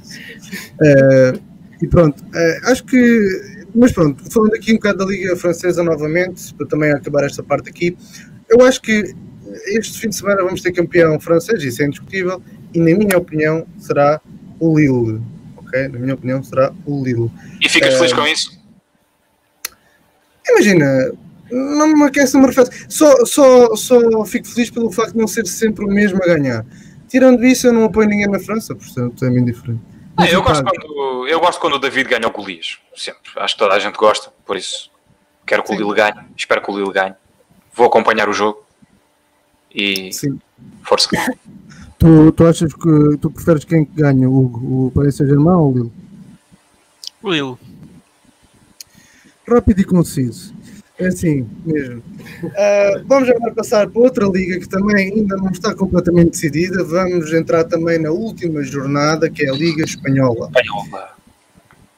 A Liga Espanhola também está interessante até o final, coisa que não é bem, não é bem normal isso acontecer, mas está a acontecer. Na última jornada, o Real Madrid vai jogar em casa contra o Vila Real, Vila Real que está na final da Liga da Europa, não se esqueçam. E o Atlético Madrid está onde? Vai jogar fora contra o Valladolid. É aqui mesmo. Vamos ver aqui a classificação. Ok, Villarreal provavelmente totalmente focado em, em ganhar a Liga Europa, que dá acesso à Champions, é sempre bom lembrar. Uhum, sim. Pois é, pois é, pois é. Vai Portanto, ser um jogo complicado. Entre Portanto, os dois. Presumivelmente o Real Madrid ganha o seu jogo à partida, portanto é uma questão de ver sim. o que é que o Atlético faz. É que a questão é, epá, eu, não acredito, eu não posso acreditar que o Atlético Madrid, até no último jogo, vai ceder. É que reparem, eu, eu, eu vou clicar aqui e vou-vos mostrar os jogos do, do, Atlético Madrid. É que o Atlético Madrid já teve a 12 pontos do segundo. É, eles, eles fizeram o mais difícil, que é estabilizar no meio de uma série negativa. É que isso é muito difícil de fazer. A tendência aí é mesmo colapsar completamente até ao fim do ano. E eles ainda conseguiram estabilizar no fim. É que, olha bem, desde aqui, desde, desde, desde a jornada. Bem, isto é a jornada 2, enfim. É a jornada 2. Ah, ok, mas eles. Foi, foi jogada em atraso, sim. É... Okay. Então, pronto, desde desta jornada aqui, que isto tem sido assim um bocado um carrossel. Vitória, empate, vitória, empate, derrota, vitória, derrota, empate, vitória, vitória, derrota. Portanto, o Atlético Madrid, se este ano não ganhar, é por culpa própria. É que não é, não é mérito nem mérito, é culpa própria.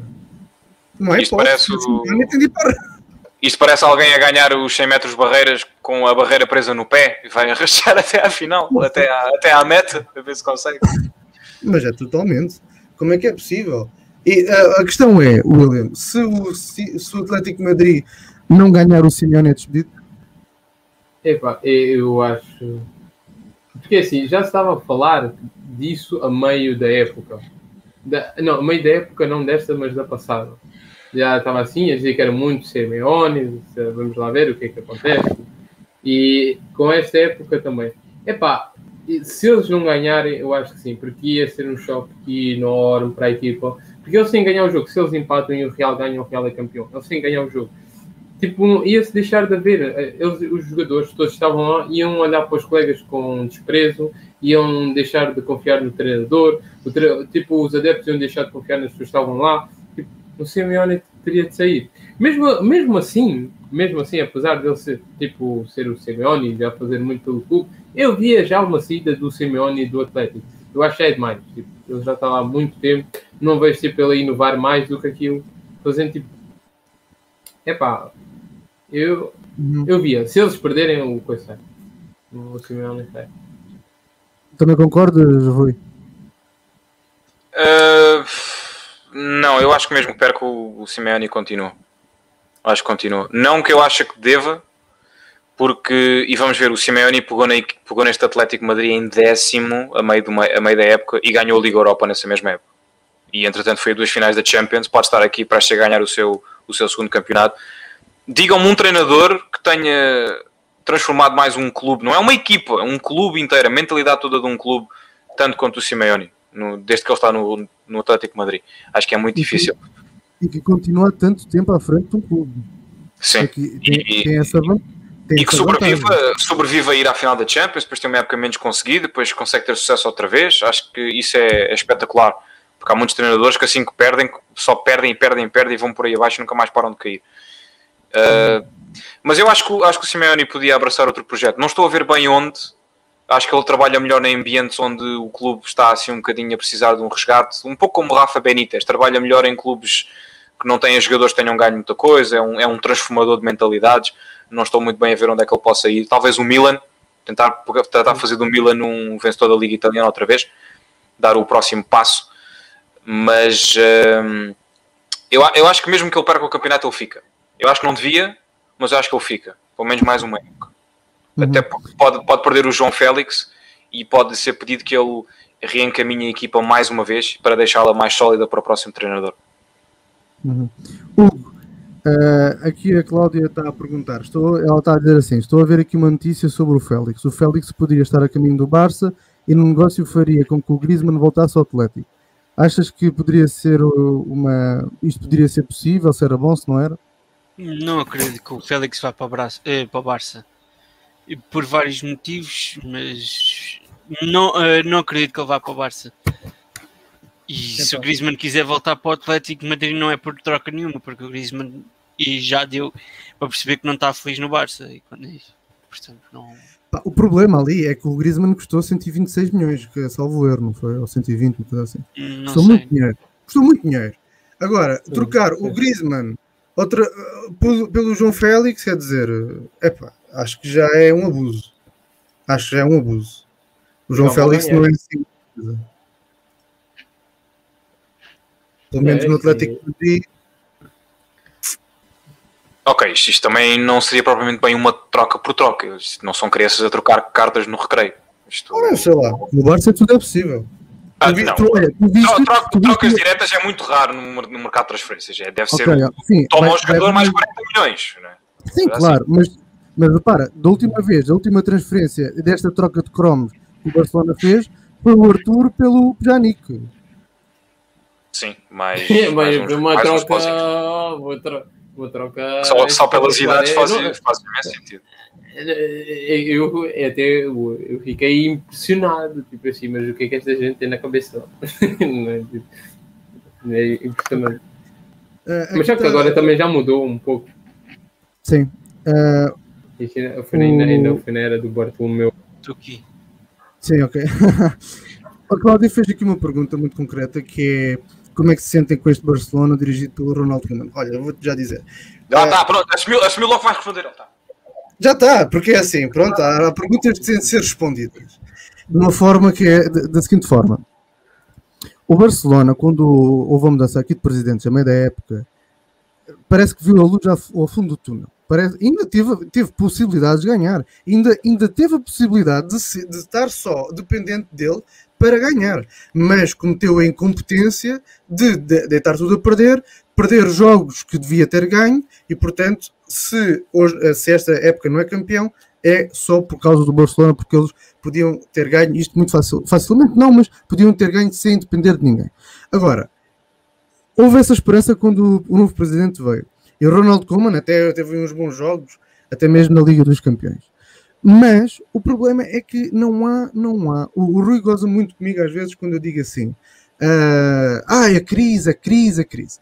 Lá está, apesar do Barcelona, eu não poder dizer que está em crise autêntica, não é? Apesar de poder estar, e eu acho que está, está à beira de uma crise, se já não está numa crise, eu acho que está, mas pronto. E quando o Messi sair de lá, então aí é que vai ficar mesmo no lodo eu acho é que este Barcelona não pode ter um treinador como o Ronald Koeman neste momento e, e tem de ir buscar outro treinador. O, no outro dia até o Rui mandou lá uma notícia, acho que foi para o Telegram, acho que o Xavi está perto ir para o Barcelona, isso é uma coisa que se fala já há muito tempo, é uma coisa que os adeptos do Barcelona ambicionam muito. Não, isso mas é algo... o Xavi renovou. Renovou? Sim, renovou com o Alçado. Yeah. Sim. Portanto, Epá, pronto, é melhor, melhor sorte no próximo candidato. Então pronto, olha, a verdade é que eu não acredito que o Coman fique. Sim, simplesmente eu não acredito que o Coman fique. Não sei porque é que o Xavi renovou a época, não sei se havia muita pressão, não sei se é expectativa, não sei se ele está à espera de apanhar o clube noutra, noutra fase. Eu não claro. sei. Uh, mas é, é, é, triste, porque imagina, o Messi não vai ficar lá, eu acho que ele vai sair esta época, mas se ele não sair esta época, ele não vai ficar lá muito mais tempo. E o Xavi ter apanhado o Messi para ser o jogador dele era bom. Mas pronto, concluindo uh, com a tua pergunta, eu acho que este Barcelona vai começar a ser melhor gerido com este presidente, mas o Ronald Koeman eu acho que não vai ficar. Se ficar, vamos ver quem é que eles vão comprar e quem é que vão vender. Têm de vender, eles têm de vender, mais do que comprar, eles têm de vender por causa da dívida. Vamos ver. William, o que é que tu achas? Eu acho sim, e há vários nomes que eles poderiam começar por vender. Temos ali Sérgio Roberto e vários outros que vários outros jogadores que eles poderiam tirar, que é para começar a criar, tipo, ver se, epá, se cria ali uma equipa. Porque o Barcelona, este Barcelona que todos nós conhecemos, tem uma grande probabilidade de se tornar o novo Milan. E se eles, porque imagina, ok, são um colosso europeu e depois do nada começam a decair, decair, decair e depois já nem a Europa vão, porque eles estão, estão, estão a ir ao fundo. E se o Messi sair de lá, bastava o Messi sair de lá, eles perdiam, acho que era um terço ou, ou quase, acho que é quase metade da, dos gols que eles tinham nesta época, tanto com gols e assistências, e porque esta equipa não tem, não tem nada. Não, tem, não se vê nada. Eu, vês um, um, jogo desses se não for o Messi, tipo ali, tipo não. Os outros jogadores. Claro, tem assim alguns jogadores jovens com 18, 19 anos que estão a se mostrar, mas tirando isso não, não se vê entrega. E eu acho que o Coman também não. Epá, ele apanhou a equipa numa posição muito difícil, tem, não tem ali os jogadores, se calhar, que ele queria, para o estilo de jogo que ele queria implementar, pode ser que para onde seja diferente, mas também não o vejo com grande ideia, tipo, não vejo como um grande treinador capaz de fazer uma grande coisa. Porque se no momento em que o Barcelona poderia ir para a primeira, ele não foi capaz de motivar a equipa para ganhar o jogo, não sei como é que vai ser na próxima época. Hum. O, como é que, quem é que vai substituir o Messi? Eu, a meu ver, não há jogador neste, eh, pronto, neste momento que possa substituir o Messi. E nem no mercado, nem no Barcelona para já haja jogadores insuficientes para substituir o Messi. Há um jogador que se pode equiparar ao Messi em termos de qualidade, que é o Ronaldo, mas duvido que o Ronaldo vá para o Barcelona. Portanto, não há jogador que possa uhum. substituir o Messi. Uhum. Rui, uh, a pergunta da Cláudia, a Cláudia também vem um bocado com o tema que há bocado estávamos a falar, que é sobre o Trincão. Será que ele tem futuro neste Barça? Neste? Neste pode perfeitamente ter. Até porque se fosse o Barcelona do Guardiola, não tinha. Isso é de certeza. Acho que ele Mas... Sim. Uh, é assim, eu, quando pagas 60 milhões por um jogador, a menos que sejas o Malcolm, acho que tem que dar uma oportunidade. Mais do que uma oportunidade. É? Mas também, é assim, epá, o, o Trincão também maioritariamente sai do banco, também não é culpa dele o Barcelona não ganhar os jogos. Ele também não está ali para substituir o Messi e a falhar em fazer isso. Uh, mas também, se não for no Barça, pode ir para onde? Quando tu custas 60 milhões de euros e vais para o Barcelona, para onde é que tu podes ir depois disso? Para o Everton, se falhares. Podes ir para um Everton, podes ir para um. Pode ir para um Milan. coisa que eu pensei foi o Everton. O Everton tem tanto, tanto lixo do Barcelona que nem, nem sei. Uh, podes ir para onde? Para um Milan? É, é para onde tu podes ir? Ou para um, ou para um Dortmund? Ou uma coisa assim. Olha, assim não é nada mal. Poder ter clubes desses no currículo não é nada mal. Olha, o Trincão, se a coisa corre mal, corre o risco de ser um novo Boyan Krikic, sabes? Ainda fez assim é. uma ainda fez assim uma, uma boa carreira com, com, alguns, com alguns grandes clubes no, no seu currículo. Mas uh, pode ter futuro no Barça. No Barça. Uh, também ainda é um jogador jovem, ainda pode crescer muito. Agora, se os adeptos do Barcelona se metem com expectativas dele ser sequer um Pedro Rodrigues, assim, um jogador decisivo, marca gols importantes, eu acho que eu não vejo o Trincão a atingir esse nível. Não vejo. Acho, acho, que pode ser muito, acho que pode ser muito bom, mas nunca será excelente, nunca será espetacular. Eu acho que os adeptos do Barcelona ninguém quer o Trincão ali. Aliás, toda a gente está a pensar como é que é possível este jogador estar aqui, como é que é possível. Isto faz-me lembrar, sabes quem? O André Gomes, esse fantástico jogador de outra galáxia, Excelente jogador, não é, Hugo? Faz-me lembrar mais um jogador chamado Douglas, estás a ver? Um defesa que foi para o Benfica. É esse aí é que me faz lembrar porque o, o como é que ele se chama agora? O rapaz, tu disseste o nome, está-me a faltar o nome agora dele. André Gomes. O André Gomes, o André Gomes ainda fez alguma coisa pelo Barcelona, a meu ver. O Douglas nem isso. Portanto, não, não se pode. Epá, está a chover no melhor. O Douglas ganhou o triplete. O que vocês estão a falar? Estão malucos da cabeça. Quem? O Douglas ganhou o triplete. O homem fez um jogo em cada competição e ganhou o triplete. Não venham com coisas. Então. Não, eu, mas é, mas é, o, Douglas, não, o Douglas não custou 60 milhões de euros, vamos lá ver. E tu não, não podes dizer que o Trincão não fez nada pelo Barcelona, porque é o início, é uma equipa que está numa má fase, um jogador que imagina, ok, ele não tem, ele é jovem, ele saiu de um Braga, ele, tipo, ok, ele no Braga era um jogador importante, acho que nem sempre jogava a titular, mas ele saiu do Braga para ir jogar no Barcelona. É uma dinâmica completamente diferente, com jogadores completamente diferentes, mas meteram pressão. Um jogador que veio de uma liga daquelas, meteram-lhe pressão para ele ser tipo dos melhores do mundo, só porque o Barcelona está em crise. Então, claro, como uma equipa em crise, eles querem mais, esperam mais dos jogadores. Mas a culpa não é só dele. Se a equipa toda, um conjunto todo, não colabora, todos os jogadores caem de rendimento. O Messi cai de rendimento, o De Jong cai de rendimento, o Pedri, todos, todos caem de rendimento. Inclusive o Trincão. Pode ser que no futuro, se a equipa subir de rendimento, se a equipa deixar de depender do Messi, por exemplo, todos os jogadores subam de rendimento e aí a equipa seja melhor. Mas tirando isso, nós não podemos dizer, tipo, porque é que as pessoas dizem, ah, como é que o Trincão está no Barcelona que não faz nada? Como é que o Coutinho está no Barcelona? Como é que o Dembélé está no Barcelona? Como é que o Griezmann está no Barcelona? São todos jogadores que a gente podemos nos questionar como é que eles estão. O que é que eles estão a fazer? Nós estamos a ver aquilo lá, ali a jogar. Meu Deus, ok? Calma. Mas é mesmo, é, há, há jogadores que eu sempre fiquei surpreendido e estou surpreendido como é que eles jogam no Barcelona, mas este trincão, bem, o André Gomes também é uma surpresa. É, é um mistério.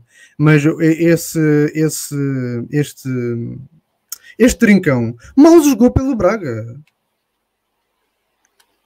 É que, não, é que mal jogou. É que se tivesse feito uma temporada abismal, até se fosse um João Félix, ainda dava aqui alguma, alguns argumentos para dizer assim: olha, foi por causa disto, foi por causa disto. Mas isto só prova mais, mais uma vez uh, quão mal gerido estava aquele clube. Quão mal gerido. E aqui há outra situação aqui no fundo da tabela da Liga vocês repararem aqui na Liga Espanhola, os últimos classificados ainda estão por. por. Hum, lá está, ainda não se sabe. É assim, claro que um destes quatro vai cair. Agora, quem será? É engraçado porque ainda está tudo por decidir aqui. Ainda estão todos esperados por poucos pontos, ainda tudo pode acontecer. Ei, Qual é a... ah. Não, eu só olhei assim porque está a ver aí a posição do Valladolid. É a equipa que vai jogar contra o Atlético. Uh, deixa eu ver. Ou não? É. Exatamente. É. ok, então há aqui uma grande possibilidade de eles jogarem com tudo, darem tudo neste jogo e ainda, ainda vemos o Real campeão. olha, olha, olha. É assim, eu acho que eu acho que é melhor não, não dizer isso em voz alta, as coisas não podem acontecer. Não, não, uh, olha, olha, agora, vou, agora, agora vou fazer ouviram, uma pergunta. Ouviram aqui primeiro.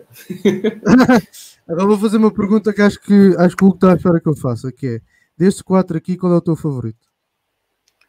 Quatro de descer? Sim, sim.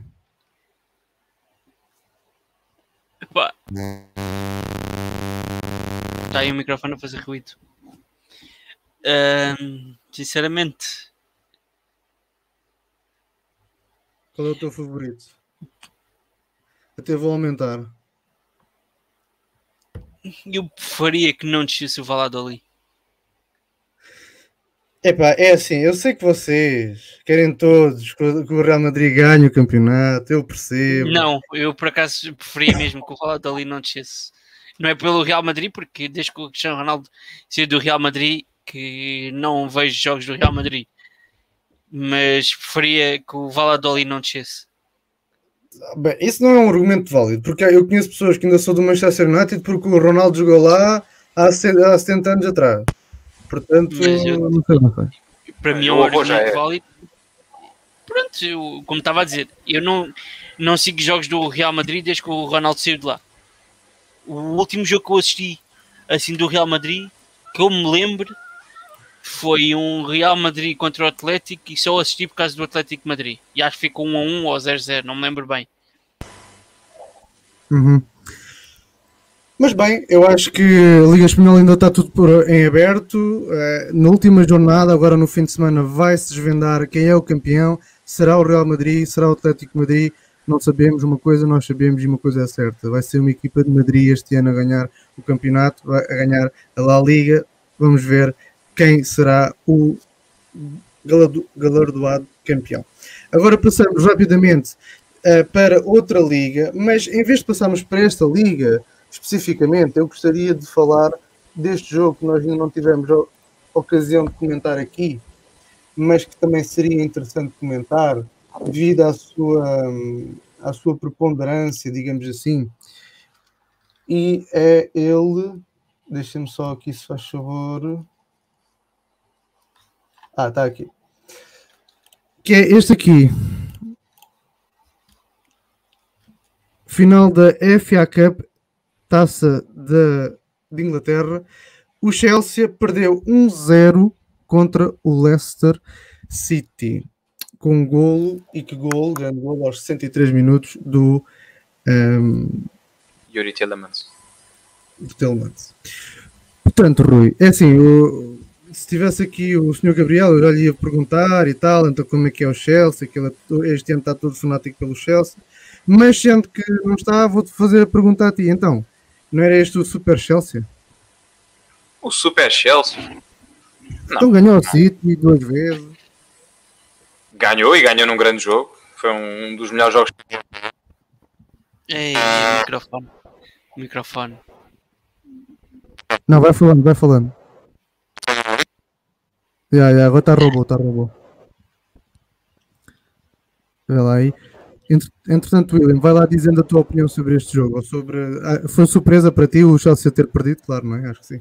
É, é assim, uh, eu gosto muito do Leicester e eu sei que o Leicester uh, não é um grande clube, mas é um clube que tem feito muito. Eles até há pouco tempo eles estavam à frente do Chelsea na Liga, na Premier League. Ou seja, sabia, numa final nunca há tipo, nunca podemos dizer, olha, aquela equipa vai ganhar, porque ambas as equipas querem disputar.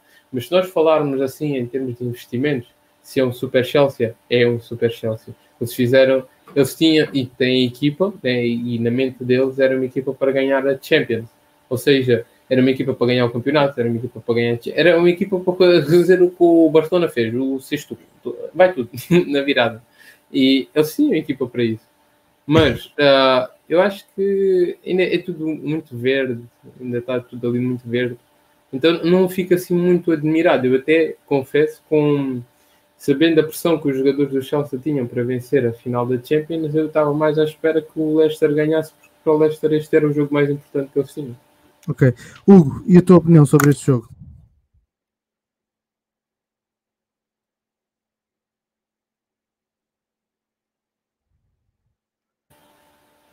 Estás com o micro desligado. Estás com o micro desligado.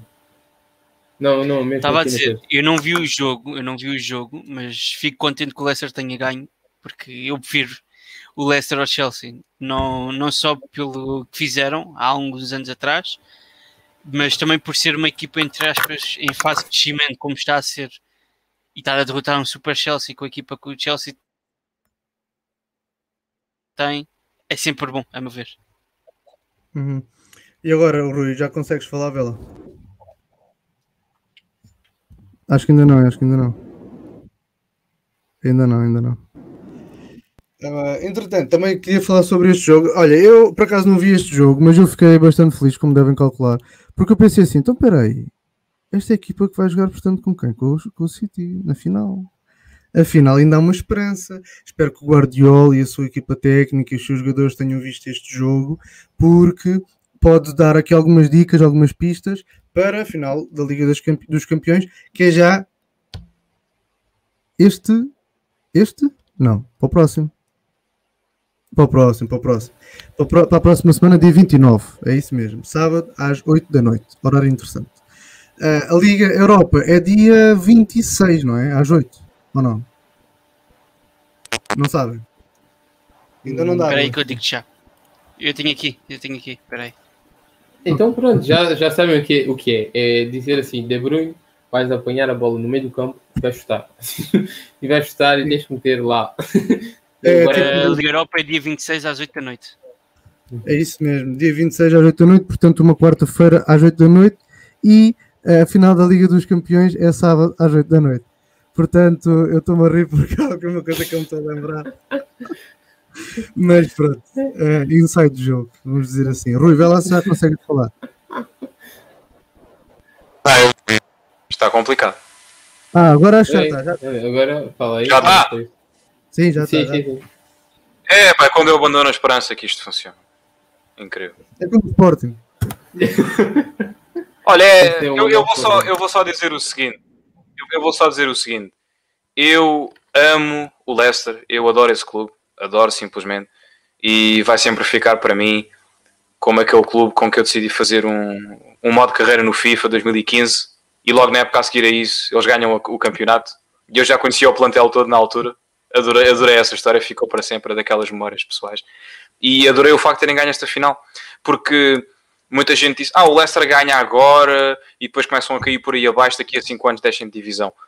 Mas os homens estão no top 4, a lutar pelo top 4, ganharam um troféu outra vez e, Olha, e desculpa, acho... desculpa, desculpa lá interromper, é, é, que tu estás a dizer uma coisa que esta pergunta também tem a ver com o que estás a dizer, pois não vale a pena estar a repetir outra vez.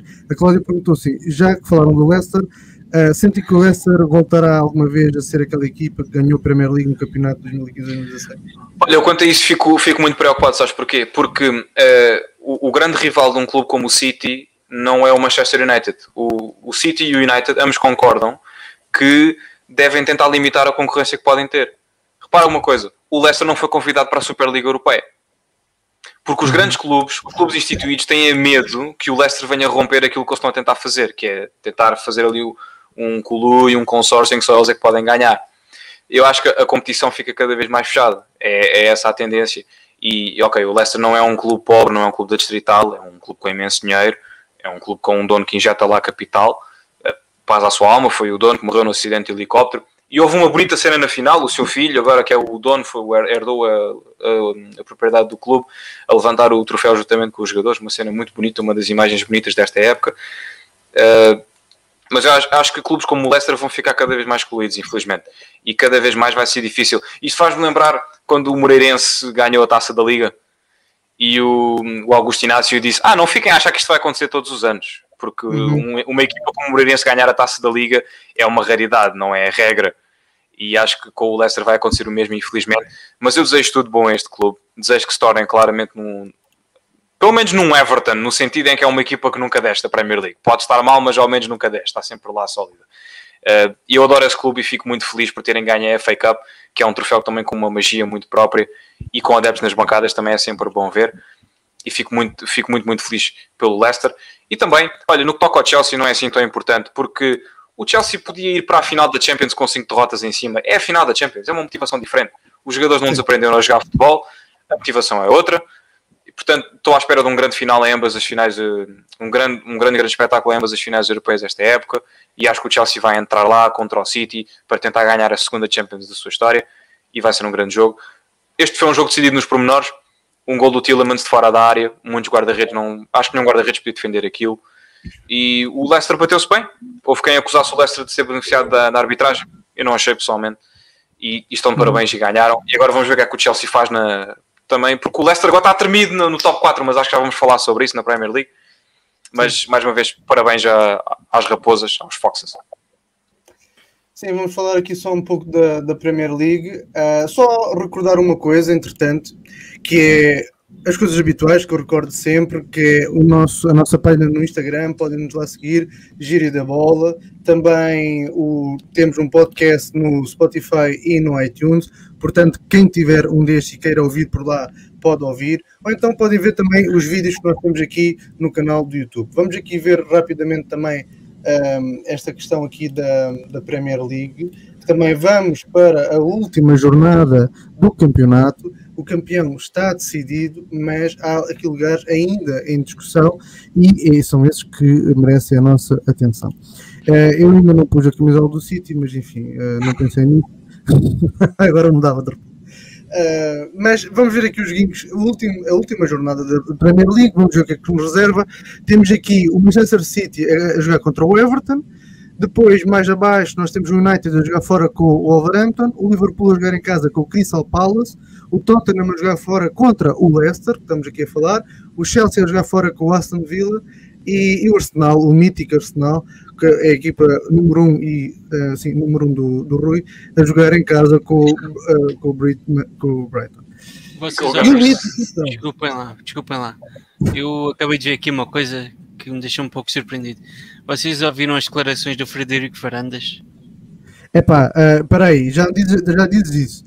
Deixa-me só aqui acabar isto. Não te esqueças do que ele disse, nós vamos já também falar disso. Eu vou ver o que é que se passa, mas entretanto, deixa-me só comentar isto para uma coisa de. mesmo na linha do tempo de YouTube, para isto não ficar desconfigurado. Uh, Rui, diz-me uma coisa: nesta última jornada, o que é que tu achas que poderá mudar aqui no topo da tabela? Olha, é assim, uh, o Liverpool tem um grande enguiço contra o Crystal Palace, que é a equipa com quem vai jogar. E a coisa mais interessante aqui é ver quem é que fica naquele último lugar de acesso à Champions, sem dúvida. Uh, infelizmente o West Ham deixou-se ir abaixo um bocadinho no fim. Vai ser entre o Liverpool e o Leicester. Esse, esse Leicester-Tottenham é claramente o jogo a ver, porque aí está tá muita coisa, está tá muita coisa aí uh, em, em balanço. Eu acho que daqui a única coisa que pode mudar é a posição do Arsenal, tens que ir um bocadinho mais para baixo. E não é uma piada, não é uma piada, é só mesmo o Arsenal está mais em baixo. Um, aqui o sétimo lugar. O, uh, o, sétimo lugar aqui, obviamente, é o, é, é, o ponto de interesse. O Arsenal tem que ganhar o seu jogo e tem que esperar que o Tottenham perca pontos com um Leicester desesperado pela sua vida para ir à, à Liga dos Campeões, que por sua vez está à espera do Liverpool. São muitos cálculos aqui. Acho que isto muda consoante cada gol em cada jogo mas eu acho que o Tottenham uh, vai se deixar ir abaixo no fim. Vamos ter o St. Totteringham's Day, St. Totteringham's Day outra vez e acho que o Arsenal mesmo no fim vai conseguir passar por cima do Tottenham, não que isso falha muito. Uh, e acho que o Liverpool vai ultrapassar o seu vai ultrapassar o seu enguiço contra o Palace e vai se manter ali no quarto. Portanto, eu acho que o que vai mudar é que o Arsenal vai subir na tabela à custa do Tottenham. E tu, um, William, o que é que tu achas que vai aqui acontecer? Eu não vejo o Tottenham com capacidade, com, uma, tipo, com alguma hipótese de conseguir vencer este jogo contra este Leicester que está completamente tipo, precisa deste jogo. Não vejo, não, tipo, epá, tendo em conta que, vá, que eu confesso que o Tottenham foi a equipa que eu mais acompanhei ao longo de todas as equipas, não só da Liga Inglesa, mas de todas as ligas, o Tottenham foi a equipa que eu mais acompanhei e eu não vejo ali poder de fogo suficiente para conseguir contrariar o Leicester. E eu acho que vamos ter algo completamente interessante que é o Arsenal, é o, o, o mítico, como já foi dito, a passar à frente do Tottenham. E vai ser a coisa mais engraçada desta liga, desta época, é o Arsenal que há umas jornadas atrás estava a lutar para não descer e os adeptos do Tottenham gozavam com o Arsenal por causa disso. Vamos ver o Arsenal a ficar por cima do Tottenham. Isso é, vai, vai, ser o, o bom. Isso, é sempre, isso é sempre, existe um, nome, existe um nome para isso. É o St. Tottenham's Day. Os adeptos do Arsenal celebram quando acabam acima do Tottenham. E é mesmo. Mas mas não vai acontecer isso deste ano. E se não acontecer, era muito engraçado. Era muito engraçado. Diz-me uma coisa, tu, vê, tu acompanhas a Liga Inglesa? Acompanho, sim. Ok. Então, há aqui uma pergunta que a Cláudia fez que gostaria que, não sei se consegues comentar, que é, tendo em conta esta época do West Ham, que fez realmente uma excelente época e teve ali nos primeiros lugares durante muito tempo, Achas que uh, eles tinham ainda hipótese de alcançar um lugar nas competições europeias? Apesar de que ainda está nas competições europeias. Mas ela se calhar está a dizer um bocadinho mais para cima. Mas para cima não dá. Portanto, só pode ser mesmo. Uma pergunta: o West Ham subiu este ano ou já estava na primeira Liga Inglesa? Não, não, não. O West Ham subiu há, há uns bons anos já. Já deve, já deve ir para uma década é que há um S qualquer coisa, acho que é o S Brown, West Brown. que subiu este ano. E vai descer outras. Um, o West Ham está em lugares de ir às competições europeias, portanto, não me parece que, ele, que eles vão perder esse lugar. E não, não podem perder. Não, não perdem esse lugar. Eh, só se, epá, só se vacilarem na última jornada e o Tottenham ganhar. Ou o Everton. Portanto, uhum. Mas acho que em confronto direto está o West Ham à frente, não? É possível, vamos ver o que é que vai acontecer. O West Ham que vai jogar com o. Eu há bocado disse e esqueci. O Leicester contra o Tottenham? Hum, bom jogo. O West Ham contra o Southampton. E o Southampton. É, Saf, não, não está a nada. Está ali com o 43. Southampton teve, o Southampton teve muito tempo em segundo lugar. É, este é, no início da época eles estavam fortes, mas depois começaram a... Ah, sim, isso é um, é um dado estatístico interessante. Esta foi a época da história da Premier League toda em que mais equipas diferentes estiveram no primeiro lugar, numa dada altura. Ou que mais equipas acabaram a jornada em primeiro. Portanto, ainda uhum. foi ali um, uns belos tropeções antes do City engatar a quinta e fugir, nunca mais ninguém o apanhou. Aqui a Cláudio estava a dizer aquilo que nós estávamos a dizer, que o Rui estava a dizer que o West Brown subiu e, e, vai descer já outra vez, já como referência nacional na Liga. Primeira despromoção da carreira de Sam Allardyce, o mestre das, das fugas, o Houdini da, da, Premier League. O homem sai da reforma para perder o recorde que era tão estimado, que era nunca ter descido. Realmente, às vezes... o Leeds? O Leeds está em nono. Sim, nono. Isso é bom. Está em décimo. Está, está a poucos pontos do, do Arsenal. Era engraçado que o Leeds ainda ficasse em é, não consegue em confronto direto ao Arsenal à frente. Ah, bolas. O Leeds por acaso fez um grandes jogos, roubou pontos a quase todos os grandes. Ah, está de parabéns, equipa. É o Robin Wood. É o Bielsa, é o, o, Bielsa, é o grande Biel. Atacar, atacar, atacar. E... Exatamente. E o Calvin uh... Phillips, pá. É o Calvin Phillips, carrega aqui para as costas. Entretanto, eu vou vestir a linha camisola do Leipzig, estou a brincar, mas vamos falar aqui da Liga Alemã, rapidamente. Uh, aqui só, é, é assim. Não, não, vá, não, não vás até ao fundo, não é preciso ir até ao fundo da tabela, não, não é preciso. Não é Também é a última jornada, e o que é que pode mudar aqui? É assim, na última jornada houve um jogo muito grande, que foi o, o Leipzig contra o Wolfsburg. E o Wolfsburg podia ter ganho, teve a ganhar durante, acho que duas vezes durante o jogo, mas o jogo lá acabou empatado e o Leipzig ainda continuou ali com o seu segundo lugar intacto. E, pelos vistos, vai acabar com o seu segundo lugar intacto. Vamos ver é se quem é que vai ficar em terceiro e em quarto, Borussia ou Wolfsburg. O Borussia vai jogar contra o Bayer Leverkusen e o Wolfsburg vai jogar contra o Mainz. E que o Mainz está aqui. Está salvo, Aqui. Agora aqui, Rui. Pois está aqui não, os... não, não, não, é preciso falar disso. Isso não, não, não é. Epá, é, é, repara, eu acho que nós fizemos uma estatística. Mas ganhámos o jogo! Ganhámos o jogo! Ganhámos. E é engraçado, o Schalke este ano, quando ganha, é só com goleada, não sabe ganhar de outra maneira. Acho que é muito engraçado. Uh, mas escuta, uh, se nós fizéssemos uma estatística de todos os últimos lugares da li das ligas da Europa, acho que o Schalke seria a equipa com menos pontos ou uma das equipas com menos pontos. Mas também teve menos jogos para poder, nomeadamente para poder perder, mas também podia ter ganho. podia ter ganho jogos. Aí, uh, menos. Oh, Segunda Liga Alemã. Olha lá, com quem é que o Werder Bremen joga? Menos com quem é que o Werder Bremen joga? Menos 60 tipo de diferença. Joga em casa contra o Borussia é Mönchengladbach. Uh, em que lugar é que está o Borussia? Deixa eu falar lá. Está em oitavo. Está no 8. Mönchengladbach. Caiu é imenso. Eu gostava que o União Berlim fosse à Europa outra vez. O União Berlim foi à Europa estando na, na terceira Liga Alemã ou na segunda. Não sei se souberam disso. Foi quando ganhou a taça? Yeah. Eu não, não com esse... este, pronto, o campeão aqui não, foi, não é muito surpreendente. Ah. O Leipzig ainda teve ali a roçar os calcanhares mas não, não foi capaz. Uh, a Cláudia está aqui a dizer que o Schalke uh, pronto, está uma desilusão, o Rui também compartilha desta, desta situação aqui. Uh, uma equipa que antes alcançou tanto e agora está a descer, dá pena. Só uma coisa, nós temos um vídeo sobre a história do Schalke aqui no canal, o porquê do clube ter descido de divisão, a resposta está lá, portanto passem por lá e vejam. É, é um vídeo muito interessante e já foi feito quase a meio ou antes de, de metade da época, já não me lembro bem. Portanto, o Schalke desde então não melhorou nada, tá, foi exatamente igual. Portanto, diz? Não, nada. Tá, tá, tá, tá, tá. Foi um espirro, foi um espirro. Muito bem. Uh, agora vamos. Uh, que, oh, William, tá, tá, tem, é, ai, tu algum, em algum certo ponto achaste que o Leipzig ainda tinha alguma hipótese de ser campeão na Liga Alemã? É, achar, claro que achei, acho que todos nós achamos.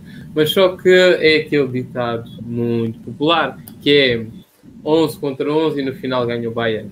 E tipo, é, é, é, tipo, eu acho que é indiscutível. Vamos ver o Bayern. Acho que este foi o nono título consecutivo, não é?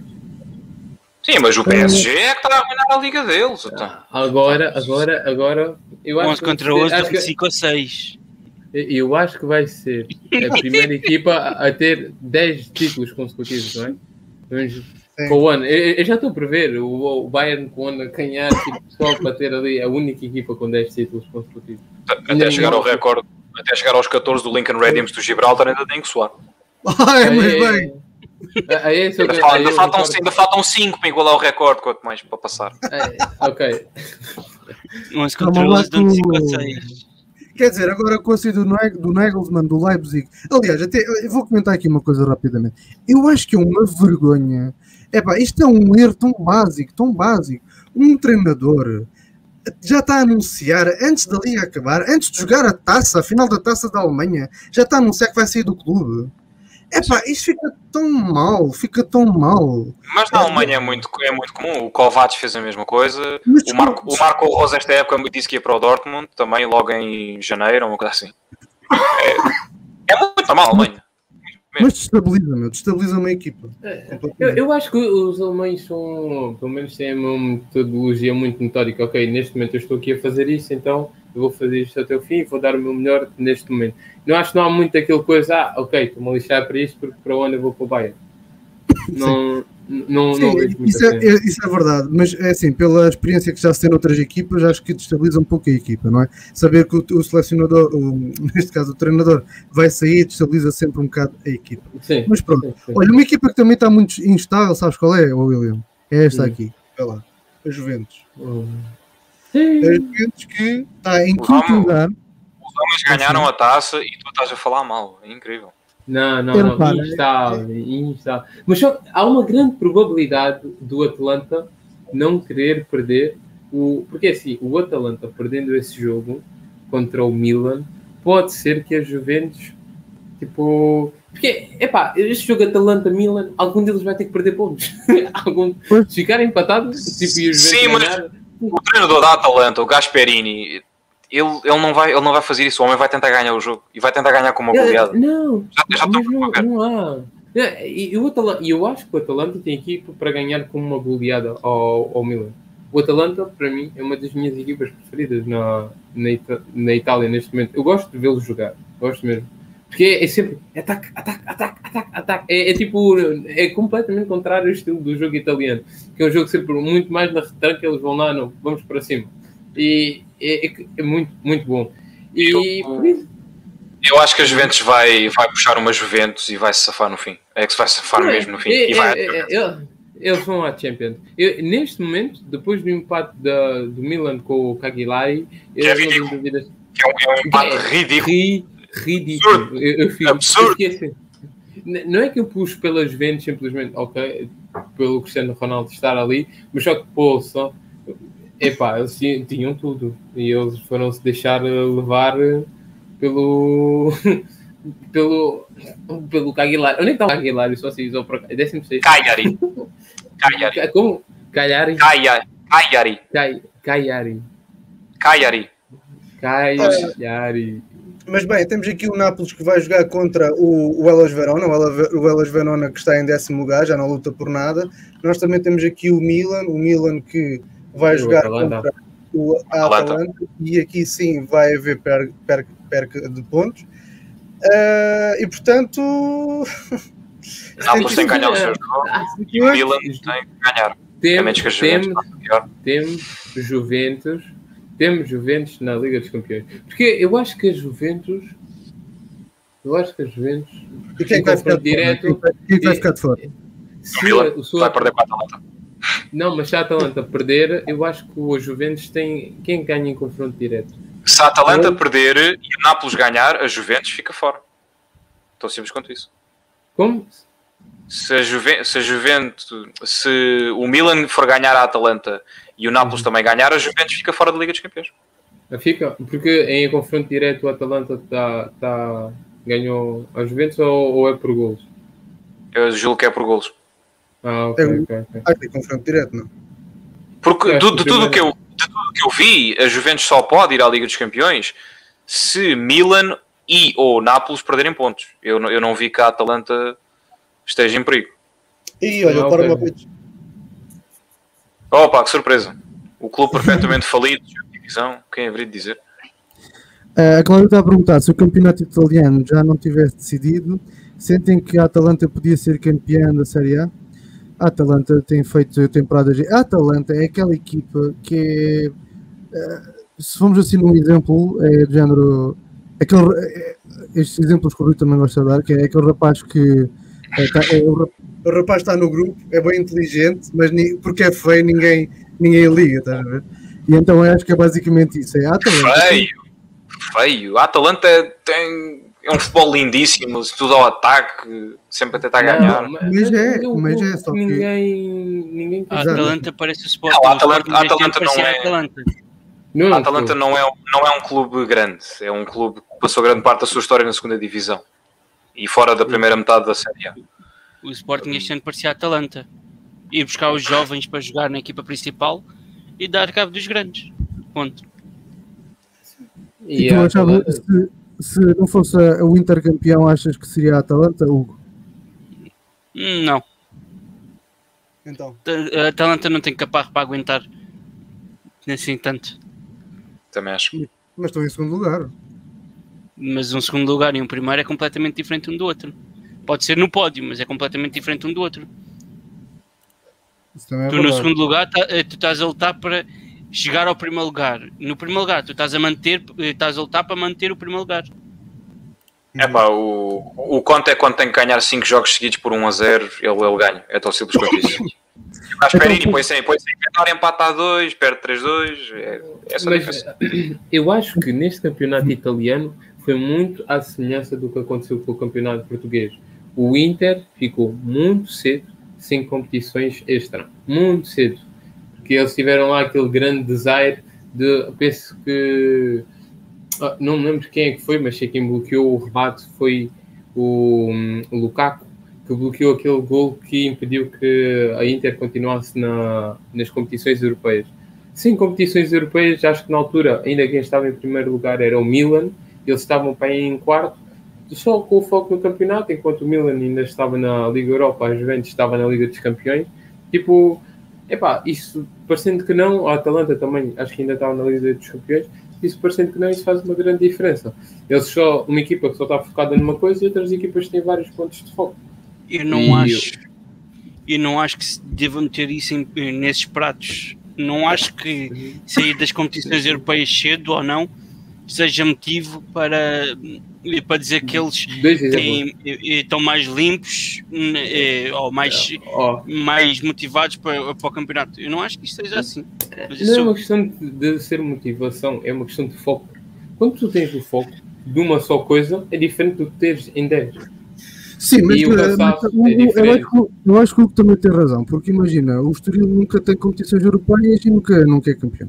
Não acho que não é Mas por aí. O, estamos Barcelona- a falar- Vai lá, tu Oh, o vais. Estoril não tem o tem plantel para ganhar. o- Não, mas aí, Eu vou dar outro exemplo melhor. O City este ano é campeão da Liga Inglesa, ganhou a taça e pode ganhar a Champions. Portanto, também não é por aí. Mas o City pode ter, pode ter o Sterling no banco, por amor de Deus. Oh, oh, é assim, o, o City tem duas equipas de topo. Ele mete a, equipa, a- a segunda equipa a jogar e foi o que aconteceu no jogo com o Chelsea. Eles não meteram todos os jogadores, os melhores jogadores que eles tinham e deram luta no jogo. É, são equipas com dimensões completamente diferentes. Eu acho que é completamente diferente quando tu tens uma equipa que joga num campeonato, quando tens uma equipa que joga num campeonato, numa, numa taça. Tipo, para, para os jogadores é completamente diferente. É completamente diferente quando te- tens só um foco, e para não falar da- do descanso. Eu acho que um dos pontos principais é o descanso. Não é? Tipo, se o, Sporting jogando uma vez por semana, tendo em conta que se calhar o Porto estava a jogar três, calma, isso fa- faz diferença. Faz diferença.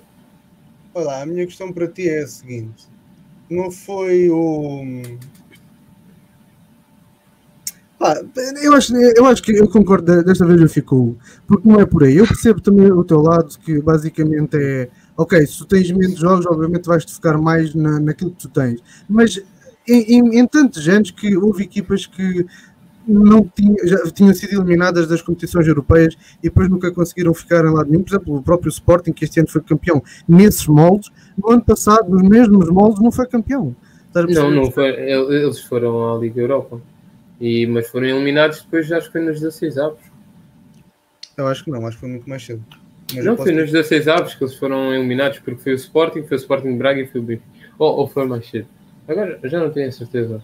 Eu acho que foi nos mesmos moldes, porque o Sporting também não tinha nada. O Sporting é uma equipa que não costuma ter muitas coisas, sabes disso, não é? Pronto. Sim, mas só que não há nenhum que eles comecem no ano do zero sem competições europeias nenhumas. Mas já, ou seja, tu, tu, achas que agora se o Sporting, por exemplo, o Sporting, uh, para, para o ano perdesse a Champions League no início e a taça e isso tudo, era campeão outra vez porque estava a ficar na Liga? Epá, tinha mais possibilidades. E é verdade, porque assim, nós estamos a falar de dois exemplos, de duas coisas que aconteceram este ano, duas coisas que são atípicas, que é o Inter sair logo na fase de ficar em quarto na fase de grupos da Liga dos Campeões e o Sporting não ter competição nenhuma europeia, nenhuma. Tipo, são coisas atípicas. E ambos foram campeões e ambos foram nestes moldes. Tipo, não estou a dar um exemplo, estou a dar dois. Depois, claro que temos aqueles super clubes, Bayern de Munique, temos o, o, o, Manchester City, que são equipas que podem ter a linha B que jogam na mesma, claro. São equipas com um estofo completamente diferente. É, o João vai pelo Hugo, eu vou pelo William e pronto, fica assim. E passamos cá para o próximo segmento. mas como o, árbitro, como o árbitro é o Hugo, o árbitro decide e então o Hugo ganha e logo o ganha. Gols do árbitro não contam. Uh, vamos ver, olha. Ai, último... diz, isso, diz isso ao Barcelona. Calma, calma, calma, calma, calma, calma, calma. Diz isso calma. ao Barcelona. Rui, o árbitro é um elemento neutro, ou era um elemento neutro. Agora Até já não Barcelona. é. Até o Barcelona. Mas, é, agora já não é. Se bater no árbitro, a jogada tem que ser interrompida. Mas antes, o árbitro era um elemento neutro que se batesse a bola no árbitro, o jogo continuava. Não, não, não, estou a dizer que o árbitro, o árbitro marcar um gol, marcar um penalti ou assim. Era aquela. Marca um gol sim, vais ver que pelo Benfica ainda. Eu hei de estar vivo ainda para ver um árbitro a marcar um gol pelo Benfica. Uh, vamos ver. Porquê pelo uh, Benfica e não pelo Porto? Vamos, vamos acabar. Ah, só uma coisa. O que é que tu estavas a dizer há bocado do Varandas, agora? E não sei se vocês viram as declarações dele. Para uns, não venceram porque foram o único clube do mundo a sofrer Covid-19. Outros, porque tiveram apenas 16 penaltis. É, está tudo dito. Esse homem. Uh, quando... Ele está armado, ele está armado em fanfarrão, não sei para quê. Sim, sim, isso é verdade. Isso ele, é verdade. ele há um ano atrás, ele há um ano atrás tinha o, tinha o emprego mais em risco do que um adolescente trabalha no McDonald's. Mas ele é que sabe. Não, não, o, o Luciano trabalha no, no McDonald's e tem epilepsia, vá. Mas, uh, bom, enfim, estamos a chegar ao fim da nossa live. Já estamos com duas horas de live, é a maior live até hoje. Nós tínhamos avisado, é grande live. O Gabriel hoje não vai, ter, não vai estar aqui. Uh, não, pronto, esta semana ele decidiu tirar a sua, a sua semana de férias e também merece. Mas para a semana já voltamos às, 9, às, às 10 e meia da noite, segunda-feira às 10 e meia, podcast O Pedro semanal. Neto vai à seleção? Só uma questão, que é segunda-feira às 10 e meia da noite, nós vamos estar a fazer live podcast semanal, a falar destes jogos que nós falamos aqui, vamos ver quem foi o campeão espanhol, o campeão da França e vamos ver tudo mais, vai ser o fecho real da, da, da época 2020-2021. Uh, Estavas a dizer o quê? E o Pedro Neto foi chamado à seleção ou não? Homem, não. Não. Foi, foi. Foi? Não, foi? Não. Não foi nada. Não foi nada. Olha, para acabar a live, para acabar a live, eu vou fazer uma coisa que eu sempre quis fazer, mas eu não posso fazer quando o Gabriel está aqui. E portanto, eu vou esfregar as mãos. Vou falar de uma última liga, que é a Liga Chinesa. estão, estão a decorrer Estão a decorrer os, os playoffs da Championship, que é uma das coisas mais emocionantes do futebol, e tu vais-me falar disso. Vais-me falar da, da Liga Falida. Oh, não. Liga Falida? Ai, Ah, anda lá com isso, vá. Anda lá Estou com isso.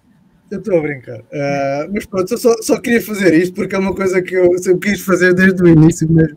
Nunca me foi possível fazer isto. Então vou só passar aqui pela liga. Como podem ver aqui o Xangai Port, que é uma equipa que eu nem conheço. Ah, ah mudaram o nome. Sim, eles mudaram o nome. Era o CIPG, né? CIP, CIPG. Era, era, era. era. Olha. Meta da Mongólia. Meta da Mongólia, pá. Isso é que é bom. É, o Xangai está em primeiro, o Shandong Luneng está em segundo e o Shanghung Itai está em terceiro. Atenção. Já, já reparaste que um, um, jogador nunca vai para um clube, vai sempre, olha, vai para a China. Vai para a China. vai para o Hebei Fortune ou para o... Já agora vamos ver as estatísticas desta liga. Ainda agora, ainda agora começou. Ainda agora começou, não sejas assim. 13 gols. Olha, este a Liga 2020-2021, a Liga 2020-2021 só acaba quando o europeu acabar. Sabes que Xangai Porto não é, não é um jogador, é um clube, não é? William, é assim, se me voltas a corrigir. E claro que o melhor marcador é brasileiro. Claro, claro. É sempre. Tem quatro. Oh, vocês sabem que é este menino, não sabem? Sim, grande olha, olha, mais assistências. Uma liga em que o Fellaini é dos melhores marcadores não é uma liga a sério. Não é, é esse o, é esse o critério, não quer saber. Isso não é uma liga a sério. Eu, eu, aposto, eu aposto que ele joga a ponta de lança. Eu aposto que ele joga a ponta de lança nessa liga. Olha, é só, é só eu, já pensei, eu, já pensei em ir para a China. Eu disse assim, eu acho que lá, acho que lá podia jogar. Podia ser. Se o Fellaini joga na China, eu acho que qualquer um de nós podia jogar. Não, acho que. Mas pronto, eu estava aqui só nesta brincadeira. Uh, bem, acho que já chegou aqui ao fim da nossa live, já estamos aqui com muito tempo, já passamos a hora pré-estabelecida.